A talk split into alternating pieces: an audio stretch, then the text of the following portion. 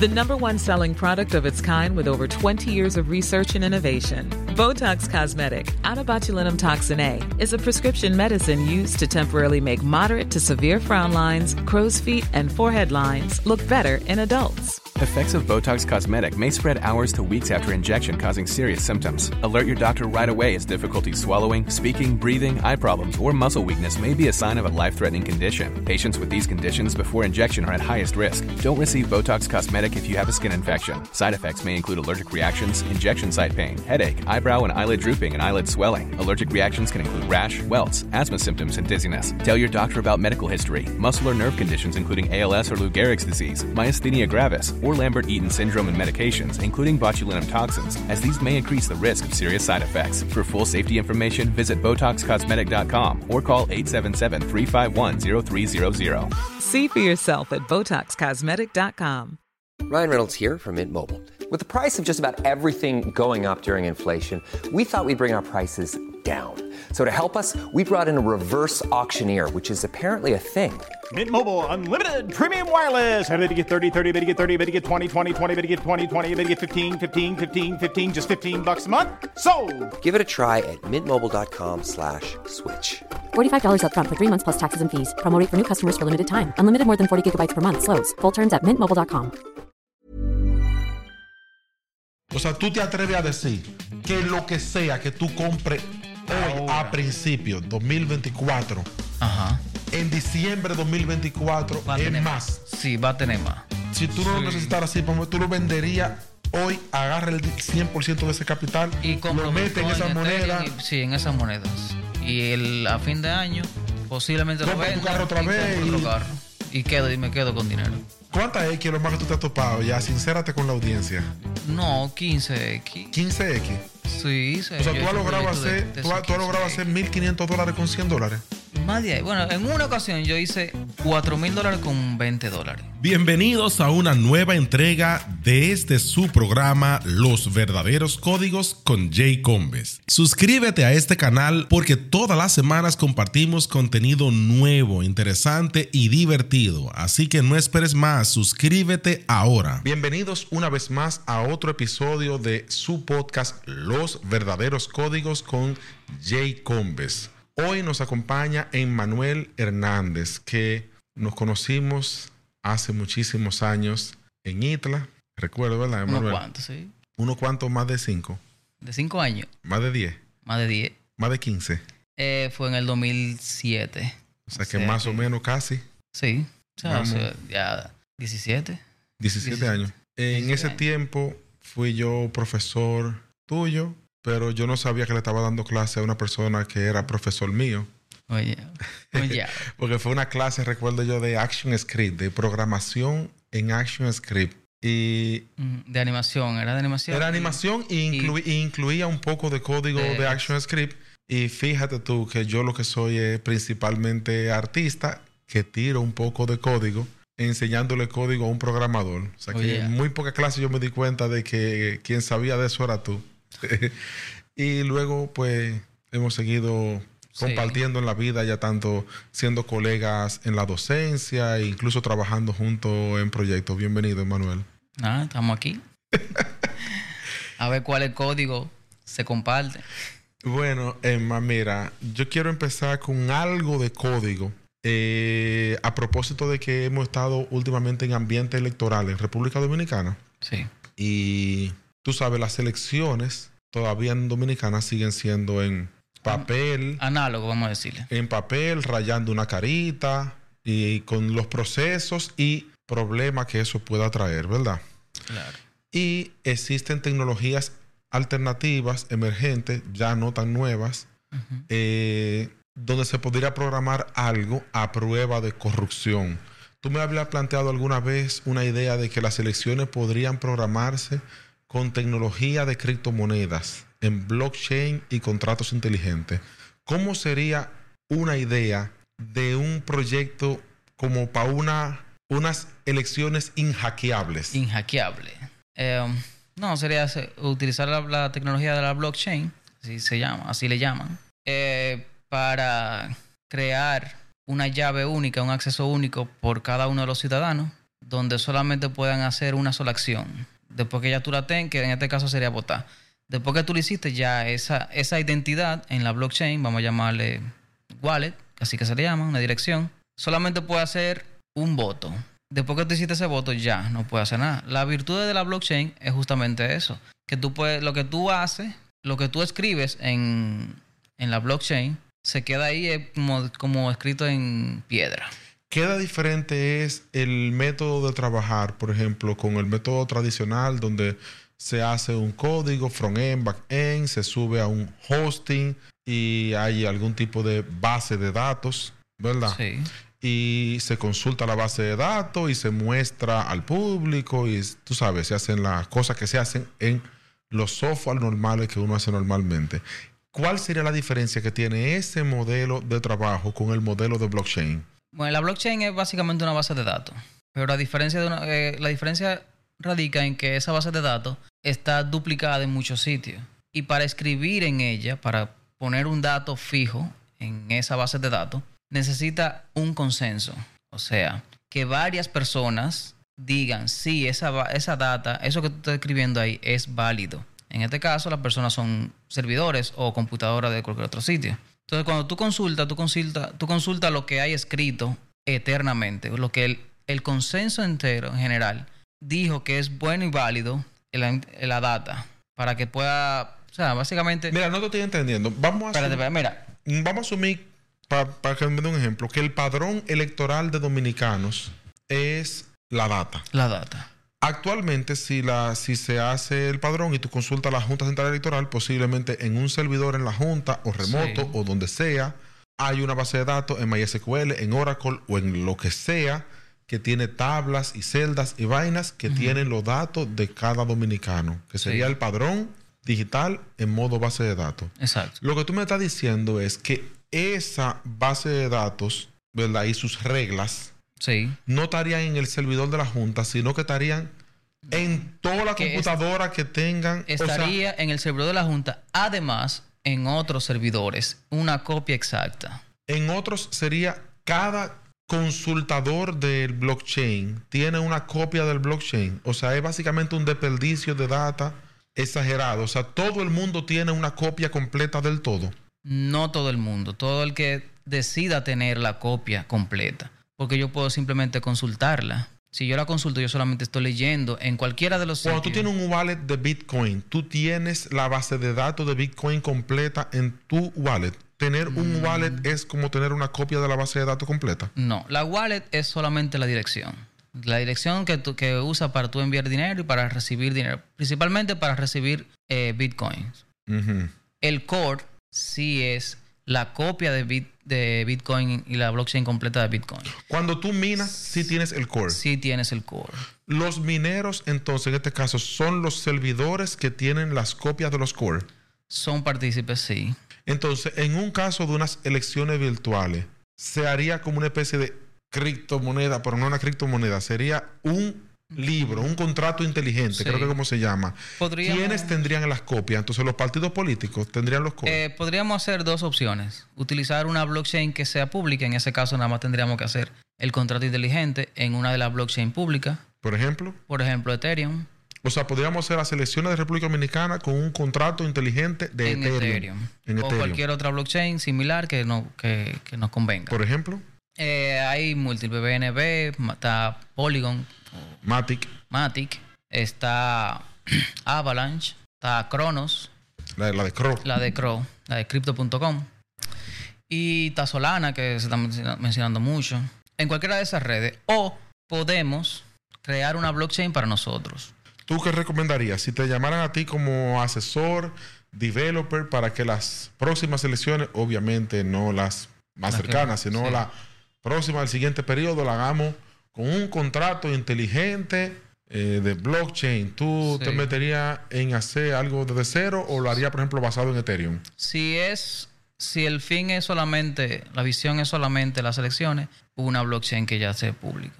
Que entonces vamos, que vamos- tú vas a hacer un contrato inteligente, por ejemplo, en Ethereum. Un contrato inteligente de Ethereum podría ser, en la cual, en este caso, como son elecciones, ya todo el mundo tenemos toda la cédula de toda la gente que va a votar, podríamos crear las las identidades de cada una de, esa, de esas personas, Tener el padrón ya metido tener el padrón eh, dentro del, del- de la blockchain. Cada wallet va a tener su participación, crear una wallet para cada una, para cada una de las identidades. Y esas son las únicas que van a poder votar en esa, en ese Oh, contrato inteligente. va- vamos, a, vamos a, a ir sintetizando esto. Utilizaríamos, vamos a poner Ethereum. Sí. En ese contrato inteligente se va a meter todos los usuarios de... Sería el padrón electoral.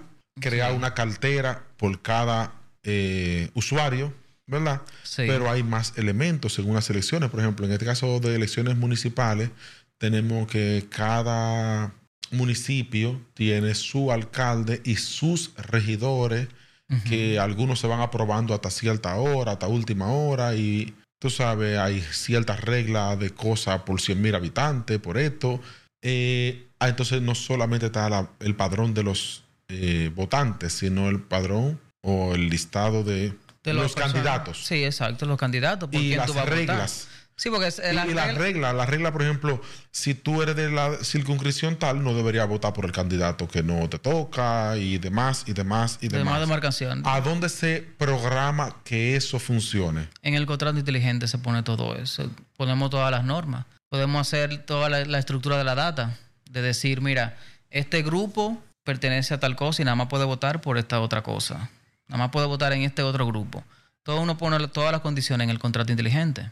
Entonces, eh, lo el tema aquí sería cómo hacerle llegar y estar seguro de que la identidad que se creó en el contrato inteligente llegue a la persona que, le creó. Y cómo hacer para las personas que son analfabetos de la tecnología, ¿verdad? que un porcentaje, Que un porcentaje elevado, sobre todo en, la, en la- en la parte rural, en, los Exacto, pueblos. en ese etcétera. caso, lo que sería, sería el, el sistema se tendría que hacer similar a como se está haciendo ahora con las mesas de votaciones. A la salvedad de que quien lo va a recibir al votante, lo que va a hacer es inscribir, inscribirlo y generar la wallet que él- con la que él va a votar en ese punto. General Avale, ¿qué es lo que sería? Generar la wallet es generar, la- en este caso, la wallet es una dirección en la cual puedes recibir, el, recibir la criptomoneda, en este caso Ethereum, y la que te va a permitir eh, firmar, por así decir, el, la data que tú vas a enviar. Mira, para Mira. fines prácticos, esa persona campesina de Jaquimelles, No, esa persona lo que le van a ¿dónde dar va a un- votar? ¿En una tablet en el centro electoral? en una tablet o en un celular o en una máquina destinada para eso, si la hacen, donde va a tener solamente una cámara y un- una pantalla touch. ¿Qué garantía tenemos de que un partido electoral no agarre y diga, pues, qué bacano que tenemos esto y en su centro Sí. de comando agarre todos los electores y haga tu plum, tu plum, usted votar por mí, usted votar por aquel, usted Sí. votar por aquel y usted votar por aquel? O sea, Claro. ¿qué garantía tenemos de que el votante sea el que vote? Ahora mismo hay pues, bastante tecnología para uno poder hacer que con una cámara sabe quién está en- frente a, una, a un monitor. Reconocimiento facial. Entonces, si yo va- tengo... va- va- va- entonces, oye, Oye, tú te estás yendo lejos. Es men. que tiene que ser así. Porque Sí, o sea, porque una cosa es que tengamos un contrato inteligente hecho en Ethereum, que tenga Sí, todo lo ir lo más fácil. Y otra cosa es que el votante sea el que vote. Entonces, para eso tú estás hablando ahora de tener eh, datos biométricos podemos de tener... es todos que ya lo los tenemos. dominicanos. Es que ya lo tenemos. Todo, casi todo el mundo no tiene. tenemos la huella registrada en la Junta. Pero la podemos, la podemos no conseguir con los mismos tenemos la celulares. foto, o sea, el registro celulares. facial real. Sí, lo podemos tener con los mismos celulares. Porque lo, lo hacen la- las, las aplicaciones de los bancos de, la- de aquí mismo, lo hacen. Con, te tiran una foto, el popular te, te dice que saque la cuenta y te, te tira una foto a la huella, yo le en tu huella ya con una foto en todo el mundo. O sea, Entonces, hay que hacer un, entonces hay- habría- hay- hay que hacer un elecciones habría que levantamiento. reempadronar a todo el mundo otra vez. Hay que hacer Así un va- levantamiento. o sea, vamos a poner meses antes de la votación a decir, eh, venga todo el mundo, tómese sus datos biométricos. Recuerda, si no te tomas los datos biométricos, no podrás votar en las próximas elecciones. Sí, no, lo podemos que- hacer, oye, me lo podemos hacer sencillo. En una aplicación de celular no hay que... pues, van ahí la mayoría y todo el mundo va a tener su aplicación de celular. Y podemos hacerlo mixto para el primer etapa. O sea, tú dices, por ejemplo, tú- que se haga una aplicación de la Junta donde tú te tomas tu biométrico tú te antes de tomas votar. tu- antes de votar y en el momento de votar. Que tú votes desde tu casa, tú lo puedes hacer. Eso no es, eso no es imposible. Y en el celular yo, yo prendo la cámara y si tú no tienes la cámara prendida no, no te puedo dejar votar. Y yo tengo tu identidad, mira, la cara que está ahí no es esa. Apple sabe que no eres tú cuando tú, tú lo pones. Todos los celulares saben que no, que no es tu cara para desbloquearlo.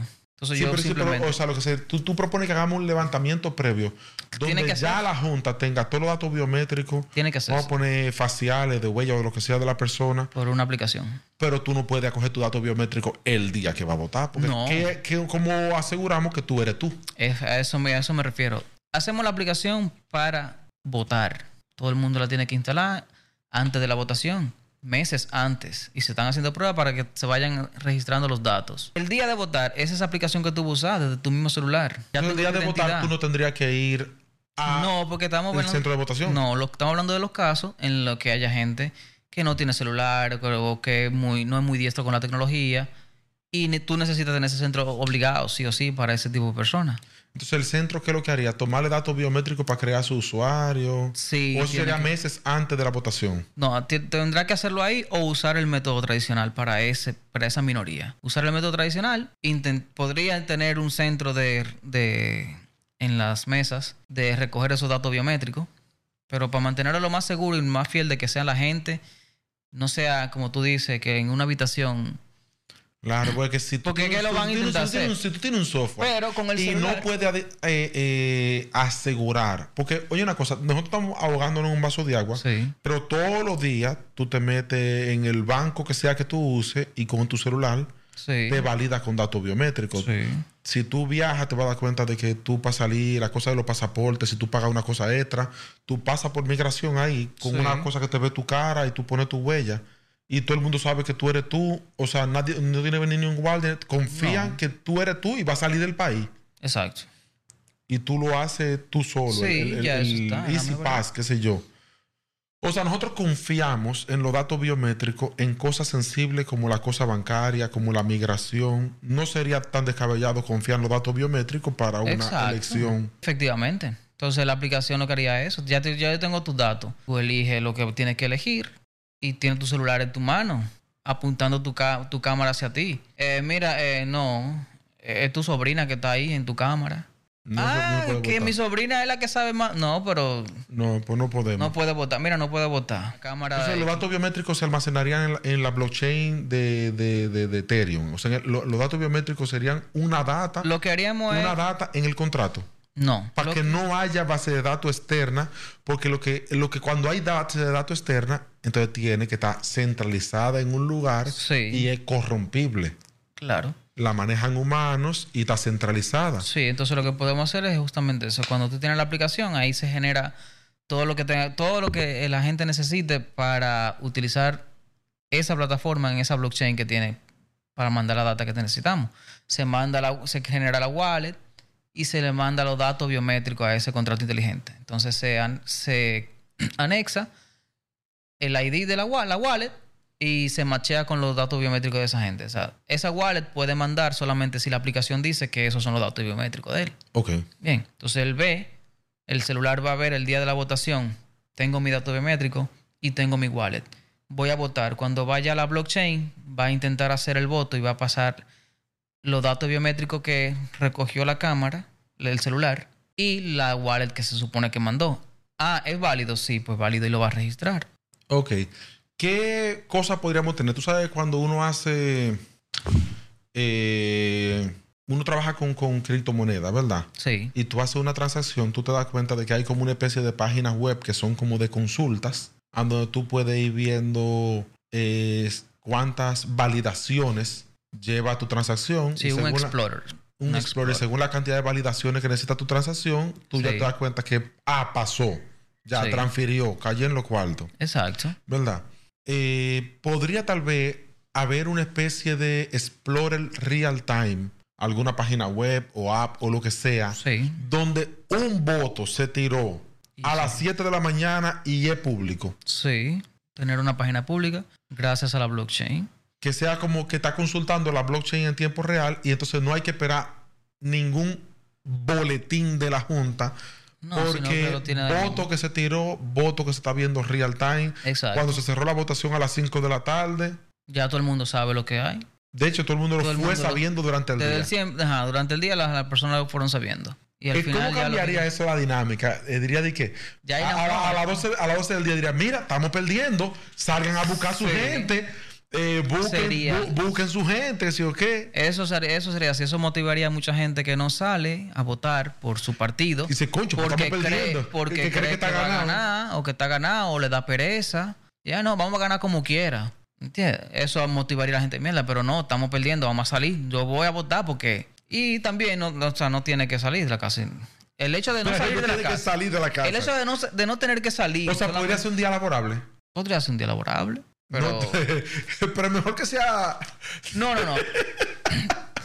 Podría ser abierto, digamos que esté abierto por un, por un día o dos, pero estamos en, el un otro tema. día o dos. Sí, hay elecciones que se que toman en algunos países por ahí. Eh, pero acuérdate del tema de que hay, hay personas que no van a poder hacerlo con la tecnología, que necesitan más ayuda y tienen que ir a los centros de votaciones. Entonces no puede ser un día laborable porque los centros de votaciones van a estar habi- habilitados. Otra cosa, hermano. Eh, el voto tiene una característica, por lo menos en República Dominicana, de que es secreto. Sí. Porque, o sea, no es porque tenga que ser secreto, pero. pero Para evitar problemas, básicamente. Sí, para evitar problemas. Yo te dije a ti que votara por fulano. Tú me dijiste a mí que votaste por mí. Mira ahí, tú votaste por otro. Sí, Sí. entonces, entonces, espérate.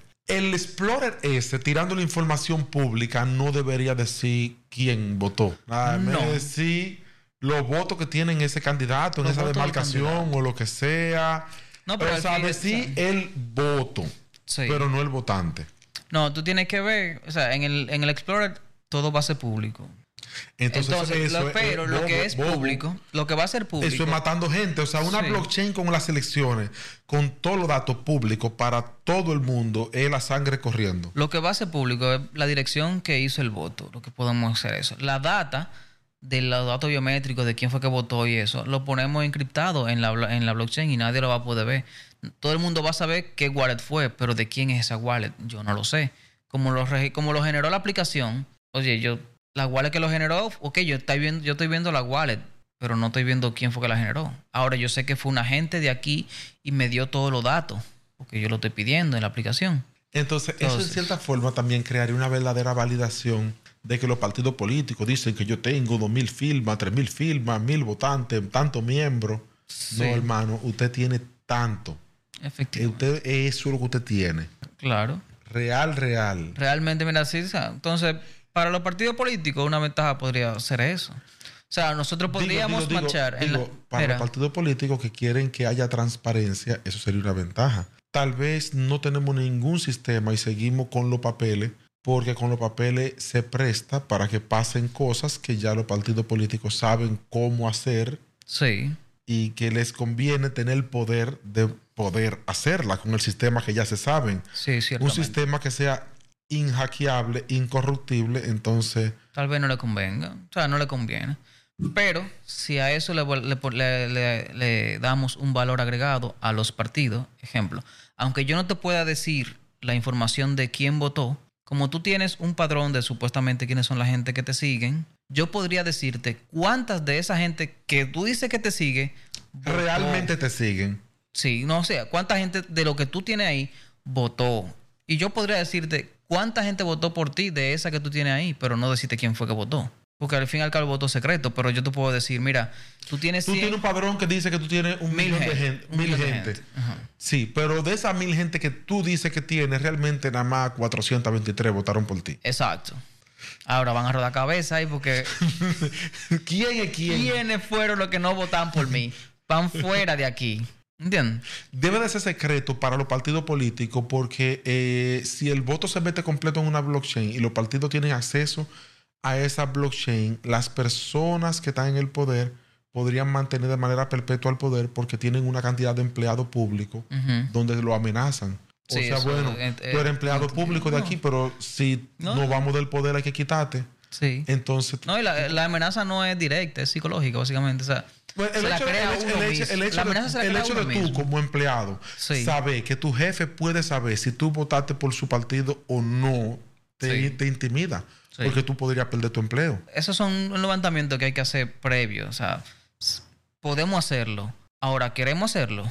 Hay que hacer el levantamiento de lo que implica, de las implicaciones de cada una de esas cosas. Ahora, cambiando de tema, Emma, tú sabes que tú y yo hemos hablado mucho acerca de esto de la criptomoneda y quiero meterte en otro tema que tiene que ver con eso mismo. tú sabes que actualmente eh, nosotros casi siempre comparamos nuestra moneda con Sí. dólar. Usualmente es Sí. como un medidor que tiene el dominicano para saber si la cosa anda bien o anda mal. Hay 75 mil millones de medidores, pero al dominicano le interesa la El tasa del dólar. El dólar. En general, tú le puedes preguntar a un dominicano incluso acerca de la inflación o de cosas como esa y no te va a decir nada, pero la gente sabe a cuánto está el dólar. Sí. Ni el euro saben con claridad. No, yo no sé cuánto es el euro. Pero el dólar Yo sé sí. que había una vez que costaba más y había otra vez más que el dólar. Y había en otras ocasiones que costaba menos que el dólar. Yo no sé ahora. Tal vez un día o dos pasó. Pero yo, yo no sé cuánto cuesta un euro. Tú sabes que es un número por encima de 40 y por debajo de 100. Eh, sí. Pero el dólar, tú sí sabes que está cerca del El, 59. el ro- dólar está cerca de 60 Cerca de 60. hoy en día. Por lo Ajá. menos a la compra. Que Ok. donde- El caso es que también me había propuesto de que el Estado dominicano se beneficiaría de que haya un Taino Coin, un Duarte un Coin, Duarte Coin. un Duarte Coin, un, Sí, sí. un peso coin, qué sé yo. ¿Cómo, Una cómo- moneda digital. ¿Cómo tú crees que impactaría la, la... O sea, ¿tú crees que hay un país que esté preparado para mover su moneda a digital? Porque ya tenemos tal vez que sí, el caso de El Salvador, que, Sí, no que, permite que el Bitcoin sea de curso legal, pero no es que la moneda del Salvador es Bitcoin. No. Ok. Hay países que están intentando desde hace ya un tiempo crear su moneda digital del Banco Central. Pero al fin, ca- eh, ut- utilizando la, la blockchain. Pero al final, eh, la comunidad como que se da cuenta, le tiene miedo porque es lo mismo de siempre, solo que digital. Y desde, desde hace cierto tiempo, el dinero es digital. Sea, que es lo mismo que ya tenemos. ¿Entiendes? Crean una moneda O que sea, es en pero al cierta- en fin- cier- en al- cierta no, no forma- sigue, no sigue la- las, las directrices de lo que conforma una blockchain. ¿Entiendes? Las virtudes ¿Cuál de la es, cuál la virtud principal, así, ideal, que se persigue cuando uno utiliza dinero eh, de este dinero, no dinero digital, porque dinero digital sería tú tener tu cuenta y hacer una transferencia, Sí, que eso ya lo tenemos, Sí. con tu dinero fiat normal, sí. sino el dinero que descentralizado, tipo criptomoneda. ¿Cuáles son esas promesas? ¿Cuál es la promesa eh, de ventaja que hay? Eh, la blockchain, la ventaja principal, la tendencia, porque también puede, se puede ligar, es que primero tú tienes las monedas que tienen un número máximo, un suministro máximo. O sea, ya tú sabes que nunca habrá más de eso que hay ahí y no hay manera de crear más dinero de lo que existe ahí, más cantidad. Por ejemplo, el caso de Bitcoin. Hay 21 millones de Bitcoin, ya no habrá más Bitcoin. Bien, entonces una de las grandes virtudes es que, que la tendencia es que te ponen eso, te ponen la moneda, la que más, la que más llama la atención a la gente, es que tenga un suministro limitado. ¿Por, por qué eso es una ventaja? La ventaja es que mientras más demanda tiene esa moneda, al tener un suministro limitado, hace que la gente ofrezca más dinero por ella para tenerla. Se convierte en un producto Entonces, entre- escaso y valioso. Exacto. Entonces, de ahí entra lo que es la oferta y la demanda. Mientras más demandan, el precio va a subir. Entonces, si hay más, si hay, si hay una cantidad limitada, empieza lo que es la escasez. Entonces, si en esa escasez, mientras más se haga escasa, la gente y la quiere, la necesita, la, la necesita, la quiere para lo que sea que tenga que hacer, habrá gente que estará dispuesto a ofrecer más de lo que vale cada día más cuando la necesite. Porque si hay 10 monedas y está en manos de 10 gente y tú necesitas una, ven, yo necesito una moneda, véndemela. No, yo te la vendo al precio que yo le dé su gana. Si tú la necesitas, la va a empezar a comprar. Eso entonces es realmente una ventaja de que las cosas se hagan más caras cada vez. Es para fines de inversionista, lo, lo que la gente busca. No, no, porque ahora mismo la, la- la criptomoneda como método arriesgado de inversión, esa es una cosa. Sí. Pero la otra cosa que estamos planteando es que de verdad se abrace una criptomoneda que una sociedad diga, mira, yo me voy a ir con esta a fuego. No, mira. Y ese es como el recurso que yo voy a utilizar de compra y venta eh, para mi nación. Sí, para una nación, sabes que tenemos la moneda siempre eh, de ciertos países, de muchos países, tienen que tener un respaldo de otra moneda eh, internacional, el dólar principalmente, y, y euro, ¿verdad? Entonces, en el caso de Dominicana, si hacemos una blockchain y hacemos un Duarte Coin, lo ideal es buscar los mecanismos para que con el paso del tiempo, con la utilidad y el mercadeo que haya, se vaya acercando al valor de su contraparte, de que es el, que es el dólar, por ejemplo. que vaya aumentando su valor. Entonces, eh, no soy economista. O sea, sería, Pero- sería una moneda, eh, estaríamos haciendo una moneda fija, por ejemplo, una moneda tipo Tether.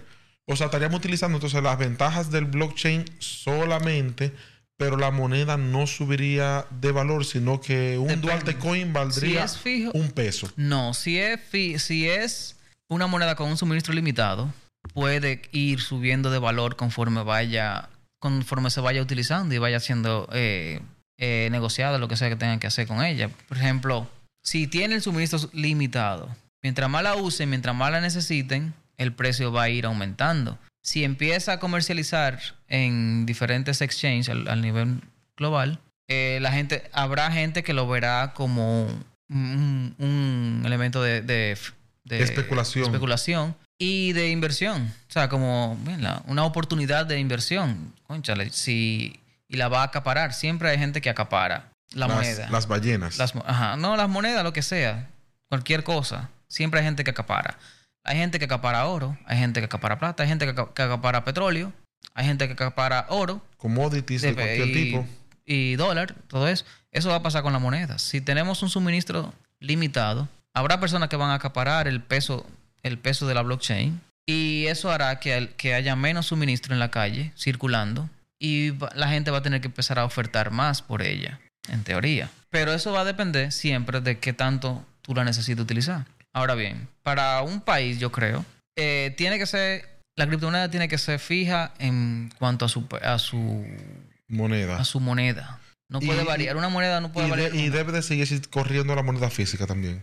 Sí, tiene que ser, tiene que seguir corriendo. La física. Sí. Entonces la ventaja va a ser en una blockchain de un, de un país, en hacer una criptomoneda de su propia de su propia moneda, si la hace libre para, para todo el comercio, que las transacciones van a ser a cualquier hora sin, sin ningún problema, como no di que, no di que como es ahora, di que la- la- la- las transacciones de LBT. Ah, ah, Hay una, Pero hay van una a ser votación de que la ACH y una son LGBT, ¿no es? Sí, algo así. algo así. LBTH. Eh, ah, ah, LBT. ah, LBTH. Yo no, no, no, no. No me acuerdo. O sea, los términos no, no me acuerdo. Pero, Ah, pero al final no son al instante nada. Porque la, la que es supuestamente al instante. la ACH. No, la ACH es de un día para otro. La otra. LBTR es el término. Ajá, LBT. LBTR. Eh, son que al instante, pero tiene que esperar 15 y 20 minutos a veces.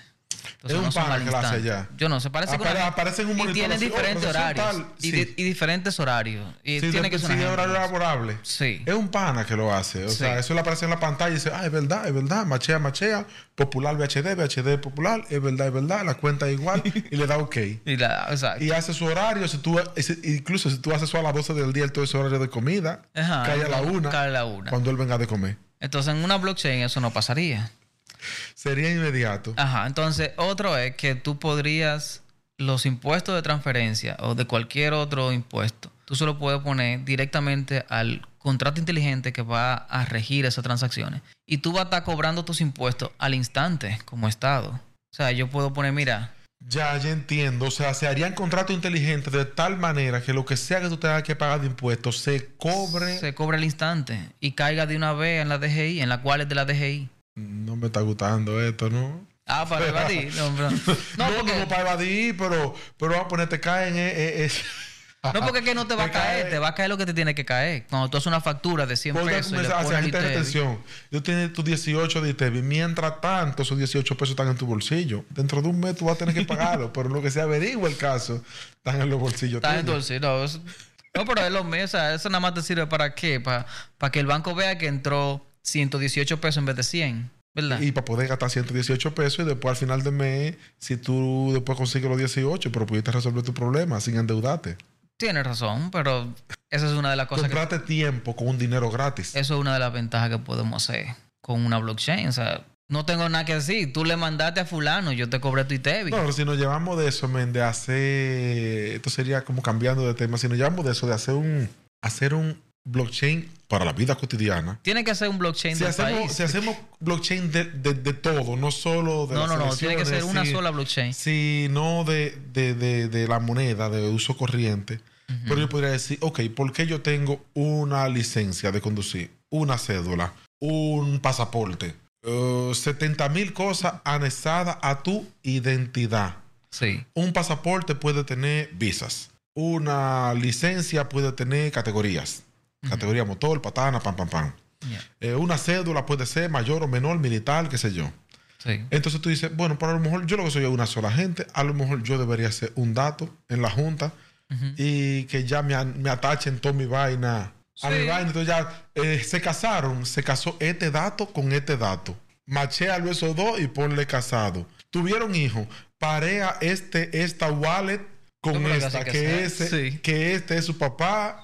Tú sabes, Sí. como lo- los NFT esos se estaban haciendo, una vez no sé si tú supiste, los NFT que, que- que generaban como hijitos y Sí, habían sí, huevos sí. y se hacían familia y se criaban y se vendían. Y tú lo ves de quién fue su papá, quiénes fueron sus padres. ¿Tú lo ves? ¿Cuáles- ¿Quiénes fueron sus padres? Es un juego, pero si tú lo piensas a nivel de data, Es- uno tiene una complicación de que solicitando un acta de nacimiento, un que yo qué. Tú dices, pero acá el acta de nacimiento dice que yo soy yo, igual que la cédula, Sí. igual que la licencia, igual que el pasaporte. Sí. Entonces, tenemos 700 documentos para hacer exactamente lo mismo porque cada uno tiene una función o una forma aparte. Sí, no. Y tú quieres solicitar pasaporte y tienes que llevar la cédula y el acta de nacimiento. Porque la cédula tú no la sacaste con un acta de nacimiento, ¿verdad?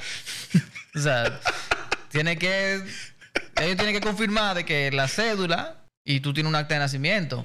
O sea, porque tú naciste, pero yo no sé cómo te dieron cédula si tú no naciste. Pero tú tienes que llevar las dos.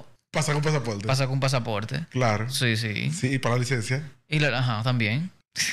Entonces, esas son de las cosas. Con una blockchain, o sea, lo ideal sería hacer una blockchain para el país, donde todos esos servicios sean contratos inteligentes para suplir esas demandas y guardar la data en la blockchain.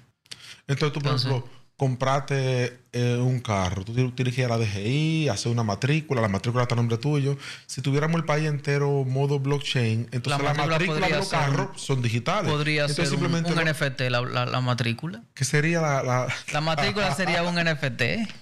O sea, la todo lo- vamos a poner, vamos, estamos ideal- idealizando el país ideal, Sí. modo digital, pero de blockchain. De ¿no? blockchain. Porque ahora mismo tenemos vainas digitales, pero que son bases de datos centralizadas. Sí, que se caen a cada rato porque lo tienen en servidores de aquí debido a, a las normas de, de la OCTI. Que le cae, el día que le caiga un, un ransomware a la OCTI, se jodió todo, la- todo, el, todo el mundo digital de RD.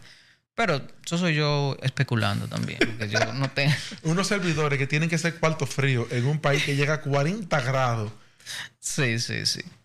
Pero sí, y climatizado sin humedad, donde tenemos casi siempre el año entero más de 70, 80 De humedad. relativa. Te hay que deshumidificarlo, sí, los servidores y enfriarlo. sí. Paga eso online, pon una, una vaina en la nube. No, no, no. Tú, tú no puedes pagarlo tampoco. ¿Cómo así? Las instituciones no pueden pagar servicios online directamente del gobierno. Una institución del gobierno no puede tener Azure. No, ellos le Pero, compran pero, el Azure- ellos le compran la cuenta de Azure a una gente de aquí, que esa gente compra la cuenta de Azure y la paga por su lado y se la cobra tres veces más cara al Estado, Y para que se le pague un comprobante fiscal. pero da un comprobante fiscal y se cobra ITEV y toda la cosa. Pero en vez de ellos comprar, por ejemplo, Google, un correo de Google que cuesta 7 dólares mensual, por ejemplo, pagan 21 dólares por cada correo a, un- a una gente que está ahí, pero fue aquí que lo compró. Y esa gente le compra a Google el correo de 7 dólares y se lo entrega al coso. Viene Es código, un ejemplo, pero es. Porque un ellos, ejemplo. Usan, ellos usan en Azure y es Microsoft. Pero se lo compran a Microsoft, cuesta 6 dólares. No es que están. en Google cuesta 7, en, en Más o menos lo mismo, Pero no, es más no. o menos lo mismo. no lo compraría. Pero eso, son otro, eso es otro tema. Sí, realmente. pero entonces en el mundo digital Pero que en el mundo estamos digital nosotros- fa- fantaseando, La blockchain eh, las propiedades, de la blockchain. las propiedades, no, no, las propiedades como carro, casa, Ah, ok. o sea, las propiedades sensibles Físicas. que cuestan caro, porque tú sabes un chicle, Sí. tú no le vas a sacar a un chicle, pero, tú sabes, un carro, Sí. una casa Sí. y cosas como esas que tú tienes que, si es una casa hay que sacar un título en jurisdicción inmobiliaria y confesarse y hacer 30 mil aparatajes para tú tener el título original, que es un papel que si se te pierde la macate, Exacto. ¿verdad? Es Entonces, un papel único. Tú Entonces, en sacas la, matrícula de un carro, que ese es tu carro, y la matrícula original es un papel único. Es como si fuera papel moneda casi. Sí. Entonces, en este caso sería con... Un NFT, pero en este caso, como todo, es- hay una placa. Mira, tienen una placa y tienen una matrícula, que no es lo mismo, ¿verdad? La placa que está en el, en el, en el carro atrás, la que tú pones en el carro atrás, no es, no es tu matrícula del vehículo. No. No, son cosas diferentes. La matrícula tiene un número y tu placa es otra. De hecho, la, la matrícula dice el número de tu placa. Sí, la matrícula tiene el nombre de tu placa. Entonces, la matrícula es el título de Entonces, propiedad. podríamos Y hacer- la placa es la identificación local, porque el Sí. carro tiene su número de chasis. Exacto. Que es la verdadera, verdadera ID del carro. Del carro. Es su VIN, su, número de, de identidad. Sí. El país le asigna un número con la placa Ajá. y la matrícula es el título de propiedad que supuestamente tiene incluso adentro los otros dos números. Sí.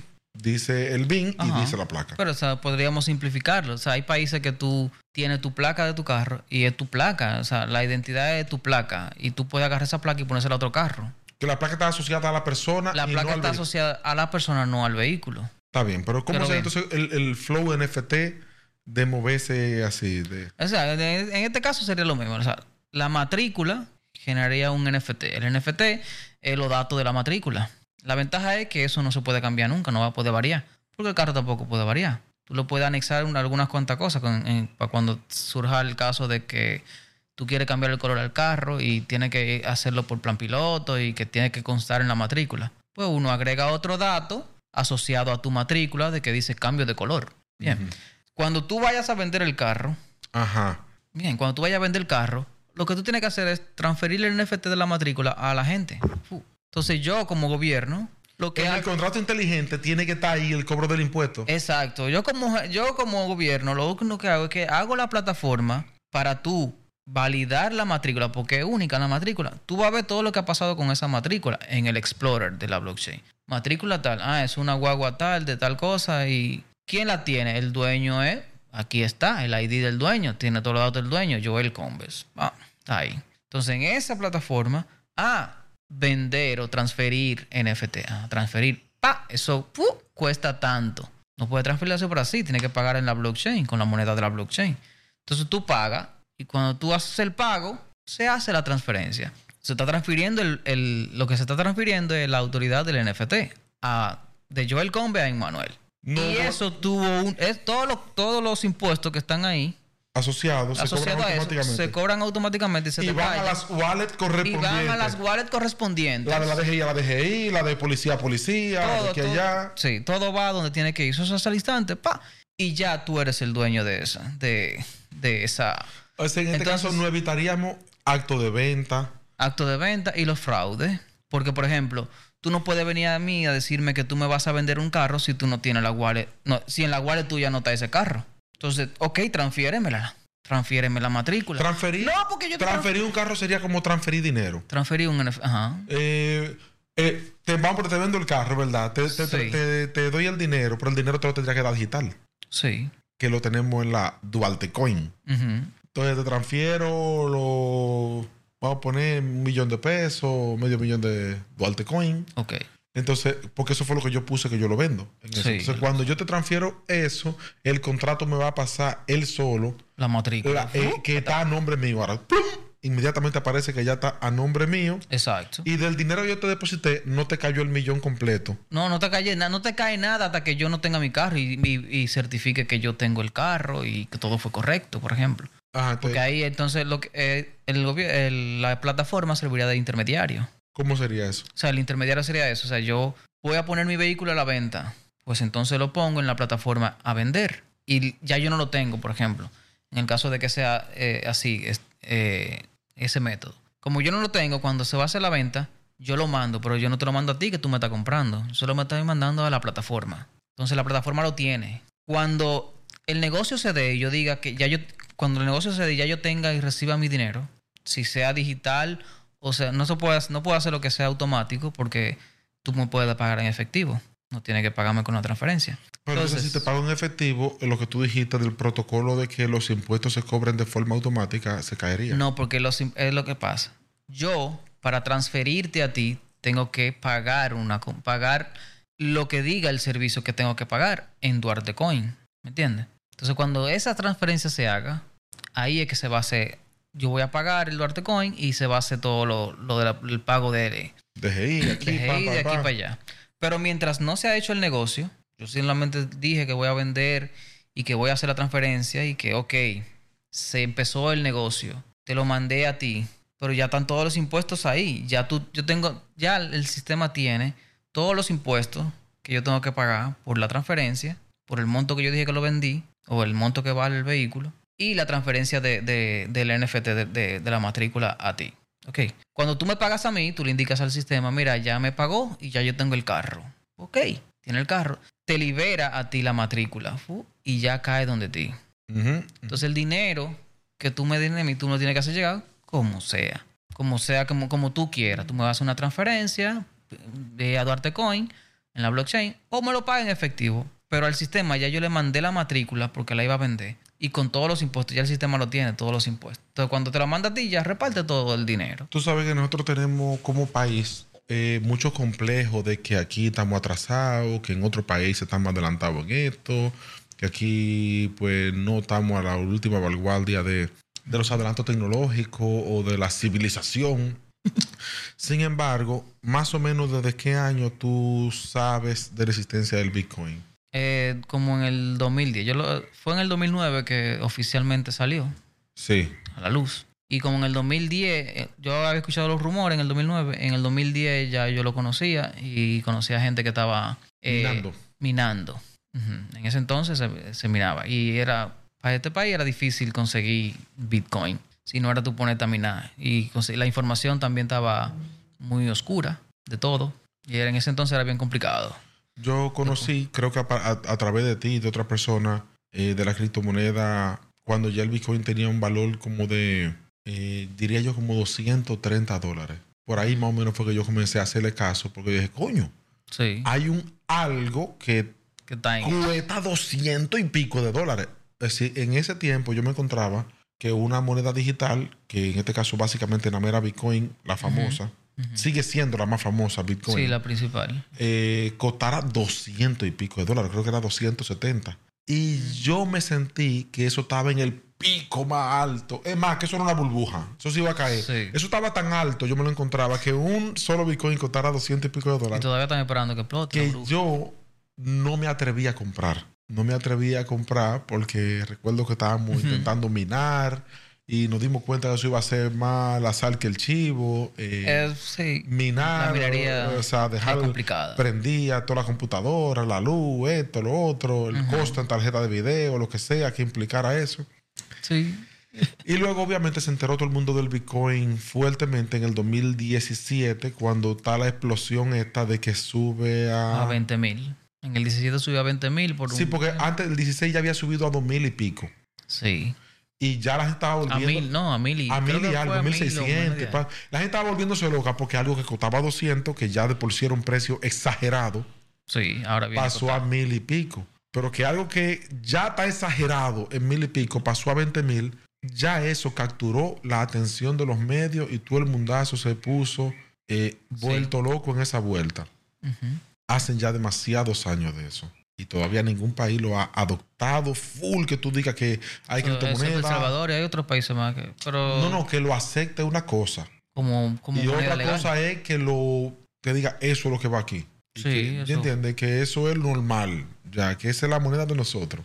Sí, en El Salvador, o sea, en El Salvador está más o menos así. O sea, es legal todo y para allá que vamos, lo dice, ¿no? Para allá que vamos, con Bitcoin es que ¿Por qué ha vamos. tardado tal vez tanto y entonces terminó convirtiéndose en una especie de caricatura la criptomoneda de personas que quieran enriquecerse de forma eh, como un Claro. método alternativo arriesgado de inversión, es lo que terminó convirtiéndose en vez de moneda de curso legal o cualquier otra cosa que sea con poder de compra. ¿Por qué tú crees que ha tenido esa evolución particular desde ese tiempo que tú y yo comenzamos a hablar de criptomonedas? Sí.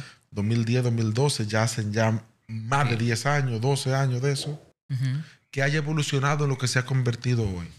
Sí, es básicamente por las especulaciones y todo lo que se espera que, que llegue a ser. Todo se especula de qué es lo que quieren y, y para dónde que va. Entonces, al todo el mundo especular de qué es lo que quiere y qué es lo que va a hacer, el, interés sigue creciendo. Al seguir creciendo el interés, el precio va subiendo. Entonces ya la gente vio, conchale, pero el precio va subiendo. Ya lo- ahora mismo lo ve como, como, como inversión. Mucha gente, por eso mismo. Entonces ya la esencia del Bitcoin era que fuera una moneda para que todo el mundo tenga acceso a ella. Una moneda digital que todo el mundo tenga acceso a ella, lo más seguro posible. Pero últimamente ya poca gente lo usa como una moneda. para transferir valores de aquí y de allá. Casi ninguna moneda digital la gente la utiliza como una moneda. Sí, nada más que son estables para algunas Pero ni eso. pero tú no ni- vas a Estados eso. Unidos y vas a una tienda y compras con Tether. No, No, te lo aceptan, no transfieres con con- Tether. O sea, o sea. ¿hay alguna moneda que de verdad la gente la utilice como moneda? No, la, usan es más para eso mismo, para transferir. Hay sitios, como te dices, que aceptan como moneda algunas criptomonedas. Y tú puedes ir y, bueno, yo te voy a pagar con cripto. Ah, sí, está bien, mira la wallet. Y tú pagas. Hay sitios en diferentes países que lo hacen. Y te digo, o sea, básicamente la gente lo que más la utiliza es para transferir dinero transfronterizo de un país a otro. O sea, no es lo mismo transferir eh, en Bitcoin, transferir, digamos, mil dólares y que me cueste esa transferencia eh, cinco dólares, por así decirte, bien baratísimo, y que a ti te llegue en cinco minutos. No es lo mismo que yo hacerte una transferencia por el banco, Swift, que te llega pasado mañana, o que te llega mañana, digamos, digamos Cuesta que como 50 dólares. y que cueste 50 dólares. Manda mil dólares, mil dólares. Mandar mil dólares te cuesta 50 y tarda como dos días. Ah, no sé, yo nunca lo he mandado, pero o sea, no y es lo mismo. De la otra forma, es instantáneo y el feed, eh, ¿quién lo cobra? Ese feed. ¿De dónde? O la cuando, tú, transferencia. cuando tú transfieres con la transferencia de criptomonedas. Cuando tú transfieres, Cuando, tú, cuando tú cuando yo transfieres transfiero a través de un banco, el fee lo cobra el banco. el banco, Si te transfiero dinero por Vivenca o lo que sea, Western Union o cosas como esa, el fee lo cobra la compañía que se encargó del lo envío de la en este divisa. caso lo cobran los mineros. El trabajo de la, de la minería es eso, validar la da- validar las transacciones y cobrar las comisiones Y la cobra en cripto. en, el, en la misma criptomoneda de la blockchain. O sea que el Destino. dinero que cobran los mineros es La criptomoneda. la misma criptomoneda, La misma criptomoneda. por las transacciones que se hacen, Sí, en esencia, sí. Eh, que validan, las transacciones que validan. las transacciones que se validan. Que ellos validan, porque puede- la puede validar cualquier otra gente. Cualquier otro servidor que, que esté dedicado a eso. Tú sabes que hace como un año o dos, eh, de repente todas las cosas subieron otra vez, no sé, como el año después de, de- de la, de la pandemia, o en la misma Ajá. pandemia, no sé, en el 2020, 2021. 2021. 2021 Hubo un por ahí, hubo como un subión como la espuma de casi todas las monedas y de repente fue un segundo renacer. Yo diría como que el primer renacer fue en el 2017, Sí, porque ahí fue que subió como la, que la gente como que subió a 20 el Bitcoin y la gente se volvió loca y hablaban todos los medios de eso y tú el que estaba especulando que eran una pirámide, que eso es Amway, que eso es el- lo que sea, No, tú sabes. sí, siempre, lo- la palabra que más utilizan es que es una burbuja, pero al fin y al cabo realmente No, no, pero en ese tiempo hubo un burbuja. reportaje tipo Nuria y cosas así, hablando de que eso era una estafa piramidal. Lo que pasa es que siempre hay, siempre va a haber estafas, sea con dólares, sea con pesos, sea con transferencia de- del, del popular o de lo que sea. Y con criptomoneda no está exento de eso. O sea, hay gente que está dispuesto a hacer estafa con criptomoneda. Entonces, la gente, mucha de la gente que conocen criptomoneda eh, conocen la estafa, eh. O entran por medio de la estafa que le hicieron y Eso empaña la imagen. Eso empaña la imagen de la criptomoneda como tal. Sí, pero está empañada a unos niveles que las personas que operan haciendo transacciones, que pueden ganar algún tipo de activo, eh, quieren comprar, por ejemplo, sus criptomonedas a través del banco. Sí. Y a ciertos bancos, ciertas tarjetas de crédito, te dicen, es cripto que tú vas a comprar, te llaman, cuidado, no. Sí, te bloquean sí. las transacciones o el dinero que tú tengas en cripto, a lo mejor es un cumpleaños para tú sacarlo. Directamente Sí. en los bancos si excede de ciertas cantidades. Claro, sí excede. Eh, por lo general, yo hay ciertos bancos que permiten el uso de la tarjeta de crédito en algunas plataformas de las que yo he utilizado. Cuando yo compraba eh, criptomonedas con mi tarjeta de crédito, en los bancos que me la ponían en chino, cuando me llamaban, yo decía, no, yo estoy comprando software. Yo no le decía que era criptomoneda. Mira, mi tarjeta no me Bueno, pasa. pero, pero realmente, Es técnicamente, es un no es una mentira. No. Porque una criptomoneda Es eh, un pedazo de un software. Yo no, yo estoy... Decía, no, mira, comprando software, me pasó la tarjeta. Ah, ¿en qué página? En tal página. La página por lo general en ese entonces. no eran Las conocidas. que pro- no, y las que procesan los pagos no son, no son bitcoin.com, por ejemplo. Son, qué pero sé de yo, Binance, algún- sí, ya, el ban- ya el banco, ya el banco está guachado. Si la banco persona está transacción de que de Binance Sí, sabe sí. que es crédito moneda, Sí, pero que eso no es software. ajá, antes, an- no sé, tengo mucho que no paso mi tarjeta. Pero la última vez pues, para, para otra persona que, que me pidió asesoría, hace un año, le dije yo, mira, compra esto. Y ahora me está dando gracias, pero está bien. Eh, fue una tarjeta de crédito del Banco de Reserva y es por la aplicación de crypto.com Para comprar Cro. para comprar Crow. Ella compró, yo le dije, mira, vamos a, vamos a repartir lo que tú tienes a esa, a esa persona. Com- vamos a comprar BTC, que estaba barato. Vamos a comprar BTC, Ethereum y Crow. Estaba baratísimo. Ella, gat- eh, ella gastó como... ¿Cuánto estaba más o menos? En ese entonces se gastaron 300 dólares. Ajá. Ahora mismo tiene como 900. 700, Ya. como estaban. Sí, 700, porque el BTC subió mucho. 3X hizo más o menos. Ajá. El, el BTC ha subido mucho después de eso, desde el año pasado, que estaba. El, el Ethereum estaba a 1000 y está ahora en 3000. Y el Crow estaba en 6 centavos. ¿En cuánto está ahora? Ahora está en 9. Llegó a subir a 12 y bajó y está en 9, llegando a 10 por ahí. Y no le pusieron pero. Lo que pasó fue, lo que sí le pusieron es que la clasificaron en el. En una- le pusieron la categoría esa transacción como si fuera una casa de apuestas. Como si tú fueras a un casino a pasar la tarjeta. Entonces, eso cae en una categoría donde ellos le cobran más impuestos. Y tan cobra- cobraron un 10% de, de, de impuestos por encima de, de lo que, de lo que iban a cobrar. Sí, pero si la persona hizo 3X, eso no importa. No, porque lo que te digo, o sea, eh, se Un gastó 10% 300, le gastó 30 dólares. 30 dólares más lo que cualquier otra comisión que hubo, digamos que llegó a 35 dólares, cien- eh, 335 dólares y ahora tiene casi 900, eso no es nada. Eh, pero tú sabes que ahora, eh, a raíz de eso, se creó que hay muchos jóvenes, tú sabes, a partir de la hora que pasó en el 2020, 2021, que las monedas explotaron hacia arriba, que hubo muchos nuevos ricos, eh, mucha gente que se benefició de, de- de- de ese pumazo que subió para arriba. Sí, Muchas personas eh, acogieron eso como que ese puede ser un método eh, normal sí. de trabajo y de producción. Hey, I'm Ryan Reynolds. At Mint Mobile, we like to do the opposite of what Big Wireless does. They charge you a lot, we charge you a little. So naturally, when they announced they'd be raising their prices due to inflation, we decided to deflate our prices due to not hating you. That's right. We're cutting the price of Mint Unlimited from $30 a month to just $15 a month. Give it a try at mintmobile.com slash switch. $45 upfront for three months plus taxes and fees. Promo rate for new customers for limited time. Unlimited more than 40 gigabytes per month. Slows. Full terms at mintmobile.com. Los llamados Sí. traders. sí. Eh, ¿Tú crees que realmente un mercado tan especulativo, tan, Tan volátil, tan como le dé su maldita gana de ser lo que quiera ser, puede ser algo confiable en lo que uno sentarse a trabajar diario, como qué sé yo, como los day traders, etcétera, etcétera? El trading en general.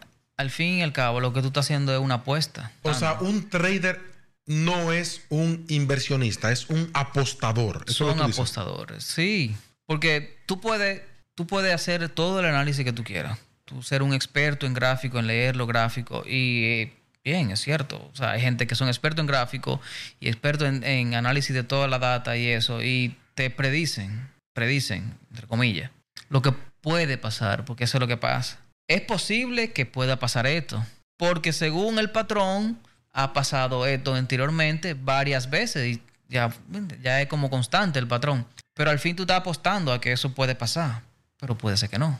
No, y está, y está también, yo he visto los otros, que es como tirando los dados, la, ru- la ruleta, que dicen de que a- a- abren una operación a un minuto, pero si está más de esto o menos de lo otro, o sea que Sí, eso ya ni siquiera es análisis. No, eso, eso es, es- como que eso es casi tirar los dados en un casino. Y cuidándome, no, y cuidar.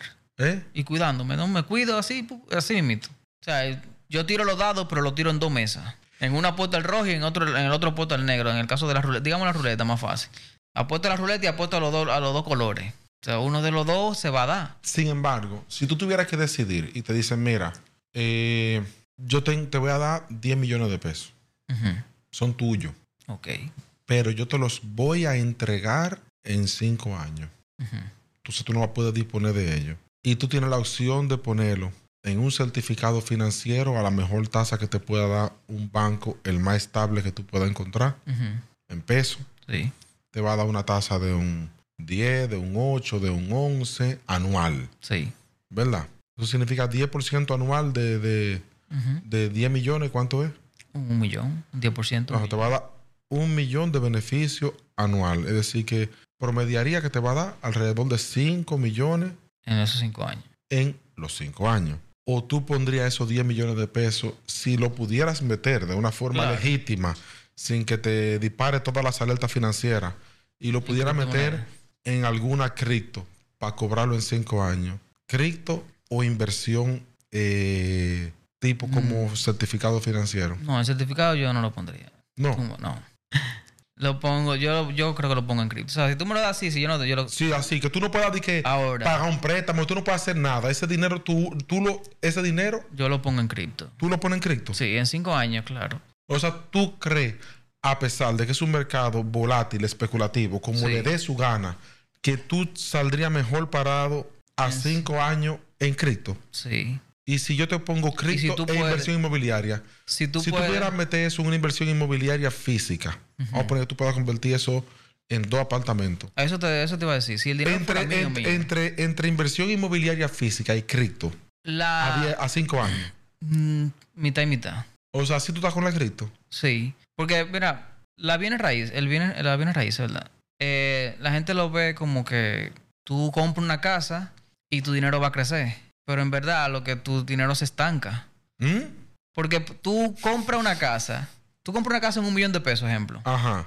Y en cinco años o Vale tres. años vale tres millones de pesos. Si triplicó su precio. Triplicó su precio. Pero si tú la vendes, tú no compras otra casa en otro sitio mejor que esa. Y con los tres Simplemente millones, porque tú no- no porque- com- porque una- lo que pasó fue que no, to- no fue la casa tuya que se evaluó.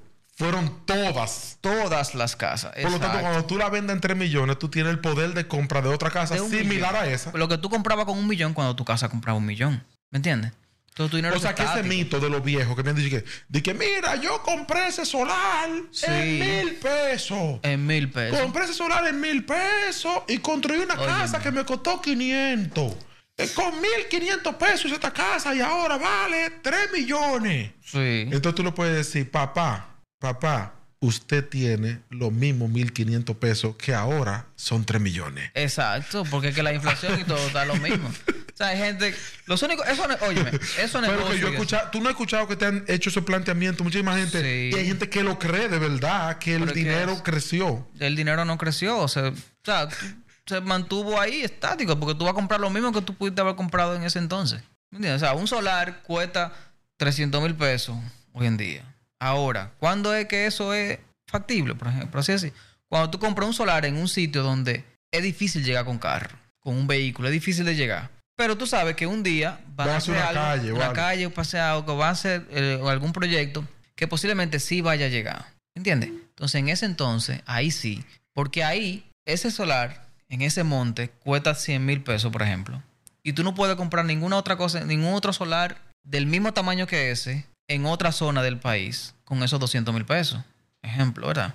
Pero si hace eso y pasó lo que te estoy diciendo, el valor se triplica o se quintuplica. Y con lo que vale ahora ese terreno, tú sí puedes comprar otro terreno similar en otra parte del país, en otra zona. Entonces ahí sí. Si tu si si al final al final del día tu propiedad aumentó de precio y si tú la vendes, te puedes comprar algo mejor, ganaste. Pero tu, tu propiedad aumentó de precio siempre porque hay inversión, sea tuya o O de- ajena. exacto. ¿Por qué? Porque esa calle que hicieron enfrente de tu casa costó dinero, Sí. que no lo pagaste tú, No. pero alguien lo pagó. Esos Pablo de luz que pusieron para llevar la luz hasta ese lugar costaron Sí. dinero. Exacto. O sea, no fue que tu propiedad de forma mágica se evaluó más de lo que ella vale. No. Se evaluó porque hubo otros que pagaron por ti. Exacto, ese exceso. porque hubo crecimiento en la zona. Entonces, en una criptomoneda, en un proyecto de criptomoneda, pasa lo mismo. Tú inviertes ahora y el valor crece porque hay inversión en ese proyecto. ¿Entiendes? Sí, o sea, cuando el proyecto se capitaliza, el proyecto crece. Exacto. Por, por lo tanto, la criptomoneda es algo religioso, Podría decirse así. porque su valor depende de que haya más creyentes en, En su sistema de creencias. Es decir, tú sacas un token de Ethereum o de cualquier vaina que cree token. Sí. El token no vale nada. Nada. Nada, porque nadie sabe ni que existe ni cree en él. El token se reparte y sigue valiendo Nada. nada. Pero de repente la gente comienza a creer en él por algo, por la promesa de que eso va a servir Para algo. para algo. Entonces, esa promesa No ha llegado todavía. no ha llegado, pero en la mente de los creyentes Va a crea valor Exacto. y atesoran algo o acumulan algo o especulan que te lo venden más caro porque eso en el futuro será valioso. Efectivamente. O sea que lo que sea que vale de la criptomoneda es que la gente cree que vale. Sí. En el proyecto. No vale nada. Pero el proyecto. La gente cree que vale. Pero en el caso de la inmobiliaria, tú no es que tú crees que una casa es importante. Tu diario te das cuenta que no es lo mismo dormir en el parque que dormir en una casa. Exacto. O sea, tú experimentas muy vida- vívidamente que tener espacio es algo valioso. Valioso. Hay una diferencia entre la inmobiliaria. Claro. Entonces, tú dices que tú le das un valor igual en tu esquema de inversión. Para inver- en cuestión de, en cuestión de, de- o sea, del, me refiero al crecimiento. La el valor de la casa crece porque hay desarrollo en la zona. El valor de una criptomoneda crece porque hay desarrollo en el proyecto. A eso es que me refiero. ¿Entiendes? Ahí son iguales. Que ambos van a crecer por una fuerza que tampoco, no, que no necesariamente depende de ti. A menos que tú compres una mejora y la termines. Pero en ese caso, En ese no caso, fue mágico no porque fue tú le agregaste Tú le- tiempo y trabajo. Efectivamente. Porque cuando tú coges una, una ruina y la arregla, no se arregló sola. No. Tú le invertiste. Entonces, esas son las esas son las inversiones en bienes raíces que de verdad te dan beneficios. O sea, de verdad hay un, una ganancia real. Porque tú la, tú la compras hoy una casa, una mejor en 100 mil pesos, ejemplo, la termina de subir, le tira plato, le, le sube una segunda, y ya porque la casa por donde está, digamos que es que cualquier zona que esté, la casa vale 2 millones de pesos, pues ya tu casa vale 2 millones de pesos de ese estilo. Y tú la compraste una mejor en 200 mil pesos, digamos. Pero tú le invertiste un millón. Tiempo. Tiempo y como un millón de pesos y en materiales o algo así, ¿tú me entiendes? Tú- Pero lo- lo- vale dos millones, pero tú le invertiste un millón doscientos mil, ejemplo. Sí. Y tiene dos millones, pero ganaste 800. Eso lo ganaste en menos de un año, ¿me entiendes? Entonces ya esa casa ya vale, un, vale dos millones. El que compre esa casa, esa casa que tú arreglaste, esa mejora, en dos millones de pesos, el año que viene no va a valer, dos no va a valer, no va a valer tres millones, a menos que sea una zona En en, constante Crecimiento. crecimiento o que esté en sus inicios de crecimiento. Sí, pero en inicio hace un pico exagerado y luego se estabiliza. Exacto. Por lo que te decía ahorita, te comenté ahorita que al final Pero todo ese- es una burbuja. Y ese fenómeno no pasa en la criptomoneda. O sea, Sí. sale un token. En et- lo que estamos en este mundillo, Sí. sale un token, hay un run run, eso va a ser duro, es un proyecto, eh, el lanzamiento de tal día, van a hacer un airdrop Sí. eh, o demás cosas, van a quemar, van a hacer y arman una expectativa. sí. Y esa expectativa llega un día y crea un Un pico. pico. Sí. Y ese pico dura un tiempo, crea una pequeña meseta y se desmorona. Sí, y baja. Ajá, es un fenómeno que pasa. Eso es, eh, ajá, es un patrón. es un, fen- un patrón Un patrón. conocido. Sí. Que de hecho las personas que están en este mundito de la criptomoneda Deberían saber. buscan Y deberían ese tipo, ese tipo de proyectos para invertir, aprovechar su bión y, Y salirse. salir y salirse. Sí. Porque saben que todo lo que le están hablando es caballá. Y que puede que se dé y puede que no. Pero lo que sí, Sí. se va a dar es, si mucha gente cree en eso, que va a subir Que va a subir. y va a bajar. Exacto. Mucho. Entonces, ese tipo de proyectos tú lo buscas así. Tú buscas qué cantidad de gente lo está siguiendo. Principalmente, no te enfoques en lo que va a ser el proyecto. O Porque sea, ya, ya, ya, ya, sí- tú te han estafado tantas veces en ese, en ese No, o que no es una estafa, siempre tú, tú- es falta de conocimiento de financiero de ese mundo. Ajá. Entonces ya tú ni siquiera dices, promete que va a hacer esto, tú no te enfoques en nada de eso. En nada de eso. Tú buscas, ok, hay mucha gente tras de él. Lo que dicen es más o menos creíble y es tendencia. Más o menos creíble. A ti no te importa si es verdad o mentira. no, es más o menos creíble. Estamos en tendencia. Puede ser que llegue. Ahora, en ese tipo de proyectos, yo personalmente, yo no meto más de 100 dólares. Por ejemplo, En, la- en las llamadas eh, PuCoin, eh, shitcoin. Ajá. Shitcoin. Exacto. O sea, tú estás claro, tienen un, un suministro grandísimo, valen 0.00000000000 un centavo. Con 10 dólares tú compras 20, 200, millones. mi- 200 millones de esa moneda. Y tú esperas que empiece el ajo porque está en tendencia. Eso pasa con una de las monedas actualmente, que es SATS. Ajá. SATS. Con 100 dólares tú compras ciento y pico de, millones. Y tú esperas que como es tendencia de lo que se está pasando y lo que está haciendo, puede ser que empiece el auge y mucha gente lo empiece a seguir. Hay mucha gente que lo está siguiendo. Tú ves que el volumen de, que maneja está por encima de ciertos millones de dólares cada 24 horas, que está por 50 millones esa. 50 y pico de millones. Ah, mueve, mueve 50 y pico de millones de dólares Le- 20 le- en le- 24 Le horas. está dando un seguimiento bacano tú a eso. Es que así, entonces. Pero como te dije. Entonces, ¿cuáles son la- las- 100 las, las dólares. fuentes? Las fuentes son, ¿Eh? te mete en CoinMarketCap si está listada, Sí, hacerle su scanning. exacto. Ahí tú ves Te los mete en. Twitter a ver Los comentarios. los ah, gente. no los seguidores, no la No, cantidad de no, los Puede ser- seguidores la no cuenta puede ser comprar. Sí, y no, y no importa, porque tú tienes que saber. O sea, tú puedes un proyecto que tiene 200 mil seguidores, ¿me entiendes? Pero los comentarios son constantes de gente, vamos para arriba, 100x, que esto es the bacano". moon, to the moon. Exacto, to the moon, que el otro. tú dices, espérate, está bien. Son Tú pompeadores. Tienes que buscar los otros, los otros comentarios, lo que dicen claramente, esta vaina no tiene utilidad para UQA. Tú buscas esos comentarios, a ver qué tantos son. Y qué tanto caso la gente que lo sigue le hace a eso. Porque al fin y al cabo no importa si es verdad o es mentira. No. Lo que importa es lo que crea la colectividad, porque la colectividad es que va a capitalizar el proyecto. Exacto. Y si le capitalizan el proyecto, ese 0.7 millones de cero para allá y un 1 puede moverse un cero menos. Exacto. Y ahí tú duplicaste. Cada cero que se mueve es una X. No, es cada 2X. cero son 10x. Pero, por ejemplo, si eh, por lo O sea, por general. ejemplo, tú metiste subir- 100 dólares a ese shitcoin. si se subió un cero, ya son tengo mil dólares. Si se comió un cero. Si se comió un cero, hiciste, ajá, hiciste mil dólares. Exacto. Eh, ¿A ti qué te importa si el proyecto va a ser bueno, si va a ser malo, si eso realmente sirve para lo que dice que va a servir? No. Más es- gente le metió dinero a una cantidad de suministro limitado Sí. y ahora cada monedita de esa vale un ching más. Exacto. Entonces, esos son ese tipo de proyectos, lo que uno sigue así. Y hay, que, y hay que quitarse rápido. hay que quitarse rápido. Porque van. Y si perdiste tus 100 dólares también, que no te duela. que no te duela. Porque no es lo mismo perder 10 mil dólares, por ejemplo. Mil, mil- mil dólares no es. Sí, pero tú- si tú le metes mil dólares. 200, es más, mira, si tú le metes mil dólares 500 a, cualquier vaina disparate de eso y hace y se mueve un cero, hiciste 10 mil dólares. Exacto. Pero tú no, no, no, que se hagan ricos ellos. Que se hagan ricos ellos.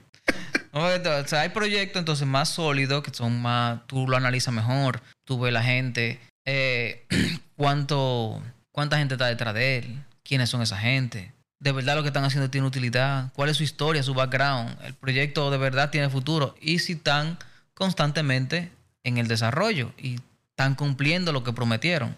No, no habría sido mejor que nos quedemos con tres o cuatro monedas, porque en cierta forma, para los que queremos que ese mundo se desarrolle, el hecho de que haya una variedad casi infinita de proyectos saliendo, Sí. eh, le resta valor al ecosistema, en el sentido de que, por ejemplo, sí, pero al fin y al cabo van a eh, morir, algunas, muchas, muchas van a, van a terminar muriendo. algunas, yo diría que eh, todas casi, Sí, casi y todas. sobrevivirán. Pero la competencia, la competencia es, eh, es sana y es necesaria. Porque, por ejemplo, No, no, a nivel técnico. Sana, sana, sana. eh, a nivel Tú técnico. sabes, los panqueques suaves, vaina suave, yo que vaina No, suave. no, no, no, no, no, no. Estuvieron haciendo, salía una moneda que te decía un panadero con, mira esta, uh, diario. En el tiempo. en Sigue tiempo. saliendo. Ajá. Eh, y entonces son monedas que ni siquiera la listan en los lugares tradicionales y que vienen con todo su cero y que tú sabes que Entra y salir cuando pueda. Entra y sal cuando pueda, te ganando. Ya. Ese tipo de proyectos son así. Entra y sal de- desde que esté ganando, sale cuando pueda. Si te y, quedaste. y, si, y si- y si te jodiste, no. callado. Sufrí callado. Exacto. Pero, pues, como te decía, la, la gran cantidad de proyectos, hay muchos proyectos que han salido y son bien. eh, Bien, en ¿y qué? O sea, que son una, una utilidad y el proyecto está creciendo y de verdad están haciendo lo que tienen que hacer. ¿Entienden? Entonces, por ejemplo, Bitcoin fue la primera, ¿verdad? Cuando van saliendo los nuevos proyectos, siempre van buscando como en qué innovar y en qué cubrir lo que las otras no, tienen. No hacen. Ajá. En el caso de... ¿Qué, qué mejoras fueron introduciendo las eh, Sí. monedas que fueron saliendo luego de Bitcoin? Así, eh, o sea, Exacto. Entonces Ethereum introdujo lo que tu poder hacer aplicaciones, los contratos inteligentes, tu poder hacer aplicaciones usando la tecnología de la blockchain, la, la parte de que tú y hacer y guardar datos, ajá, y crear tu propia criptomoneda. Ahí fue que empezó todo el auge. el, el- el- el- desorden lo armó Ethereum. Sí, ahí fue que empezó todo. Porque con Ethereum tú puedes crear. Va- Otros. Vamos, vamos, vamos, a- a- a- a- para el público que no entiende nada de eso y para mí que tampoco lo entiendo todavía. Ok. Vamos a quedarnos con un mundo donde nada más existe Bitcoin y Ethereum. Bien. Bitcoin es como la versión más retro, old style, rígida, tosca, lenta, De una criptomoneda digital. sí, ineficiente, toda la vaina. Sí. Y cerrada. Cerrada. Cerrada en el sentido de que tú no puedes crear contratos de Bitcoin, no puedes hacer Actualmente sí, de- ya eso se hizo, ya eso está. Esa es la tendencia ahora mismo. Ya en Bitcoin se puede hacer contrato inteligente. Ah, Entonces se puede hacer token, que el SATS es un token de, de Bitcoin. de Bitcoin. Ya puedes, tú puedes crear tu propio token en Bitcoin. Pero vamos por mi mamá me ama, men. Pues nosotros estamos hablando con gente que por- Pero se está han quedado- bien, se han está quedado en este podcast, no están entendiendo ni mierda y cada vez están entendiendo menos. Menos. Ajá. Bien. Yo tengo una criptomoneda, vamos a poner como Ethereum. Ethereum. Ahora también tú me dices que Bitcoin lo hace. Y Pero yo me meto, no. vamos a ponerlo en un ejemplo loco, Sí. en una página web de Ethereum. Y digo, crear una Joel Coin. Bien. Eh, como si fuera creando un, un- un perfil de Instagram. Sí. Crear nombre de la moneda, tanto. Así como te dé tu maldita Sí, gana. sí. ¿Cuántas yo quiero que haya de mi moneda? Sí, muchas, muchas. Yo quiero que mi moneda tenga mil millones. Bien. Y tú escribes mil, ¿cuántos son mil millones? Le pones todo tu cero. Claro, mil millones. Mi moneda tiene que tener un loguito. Y tú Claro. subes y haces un loguito o lo bajas de FreePic o lo que sea y le pones un loguito. Sí. Y llena de más cosas que tenga que llenar y de repente le da submit, Ajá. por decirlo de una forma caricaturesca. Sí. Y ya existe la Joel Coin que tiene una, Cantidad de una cantidad, un suministro de X. X. De mil millones. Ajá. Ajá. Y ya es, y como yo lo hice bajo la plataforma, o sea, es como crear un, un WordPress. Es sí, o sea, básicamente WordPress es el core. Y tú con ese course en WordPress.com, qué sé yo, tú creas tu página web. O sea, tú creas una moneda tuya, Sí. pero que está corriendo bajo el core de Ethereum. De Ethereum. o sea, que realmente es como Ethereum con un skin. Eh, no. Pero No. Tu token corre es, eh, una corre par- aparte. Ajá, corre aparte, o sea, en la blockchain de en, Eh, corre en la blockchain de Ethereum, pero corre aparte. Sí, corre el su Y de repente propio. la gente, yo le doy una, yo tengo un parque de diversiones Sí. y yo digo que para la gente una tienda de ropa o un lo que sea y digo para tú comprarme mi producto, cómpramelo en Joel Coin. Exacto. Y o, o- yo tengo token para un videojuego o lo que sea que yo haga y la gente no sabe que eso existe, pero igual tiene que comprar Joel Coin para hacer eso que hace ya habitualmente yo le doy Exacto. oferta o lo que sea y de repente yo tengo gentes que tienen carteras de Joel, de Joel Coin, pero realmente Ethereum, ¿verdad? Ethereum. Y ahora hay 100 millones de usuarios que tienen Joel Coin. Ellos no saben que es una criptomoneda, ellos no les importa, pero ellos le meten dinero porque ellos compran un producto o un servicio. Y de repente mi moneda subió de valor porque ahora Sí. tiene gente en el mercado capitalizándolo. Sí. Eso no fue lo que de verdad hizo el desorden que de repente, cuando salieron monedas como Ethereum con contrato inteligente, cualquier loco viejo que quería hacer cualquier tollo estaba creando un Sí. proyecto. Sí. Eso fue la fiebre de los ICO, eso fue en el 17. Todo el mundo estaba haciendo un proyecto y vendió, mucha gente vendió muchos sueños. Y no sigue pasando eso en la actualidad. Todavía hay gente pasando. 700 mil millones de monedas que son basadas en el motor de otra moneda. Sí, porque para eso es que están hechos. Eso no fue tal vez el punto de inflexión que jodió el mercado. O sea, tal vez la gente habría tomado la criptomoneda en serio, si no es que de repente se crean 70 mil meme coin. Sí. Hay una Jesucristo coin. ser. Sí, Jesus Coin. Ajá, dime. Sí. Y recaudó pila de dinero. Porque que hay otro factor en esas shitcoin o cosas, que es la chelcha. Ajá. Tú haces un proyecto a chelcha y la gente a chelcha invierte. Pero se invirtió en dinero real. Sí. Y aunque sea de Chelcha, lo capitalizó. Sí, exacto. Entonces, atento a chelcha, movió dinero. De verdad. Había una que tú me dijiste que se llamaba Mari. El maricoin. Maricoin. Eso. ¿De qué era esa moneda? Es del. De, ¿Cómo es? ¿Cómo? La- del reguero de letras LGBT.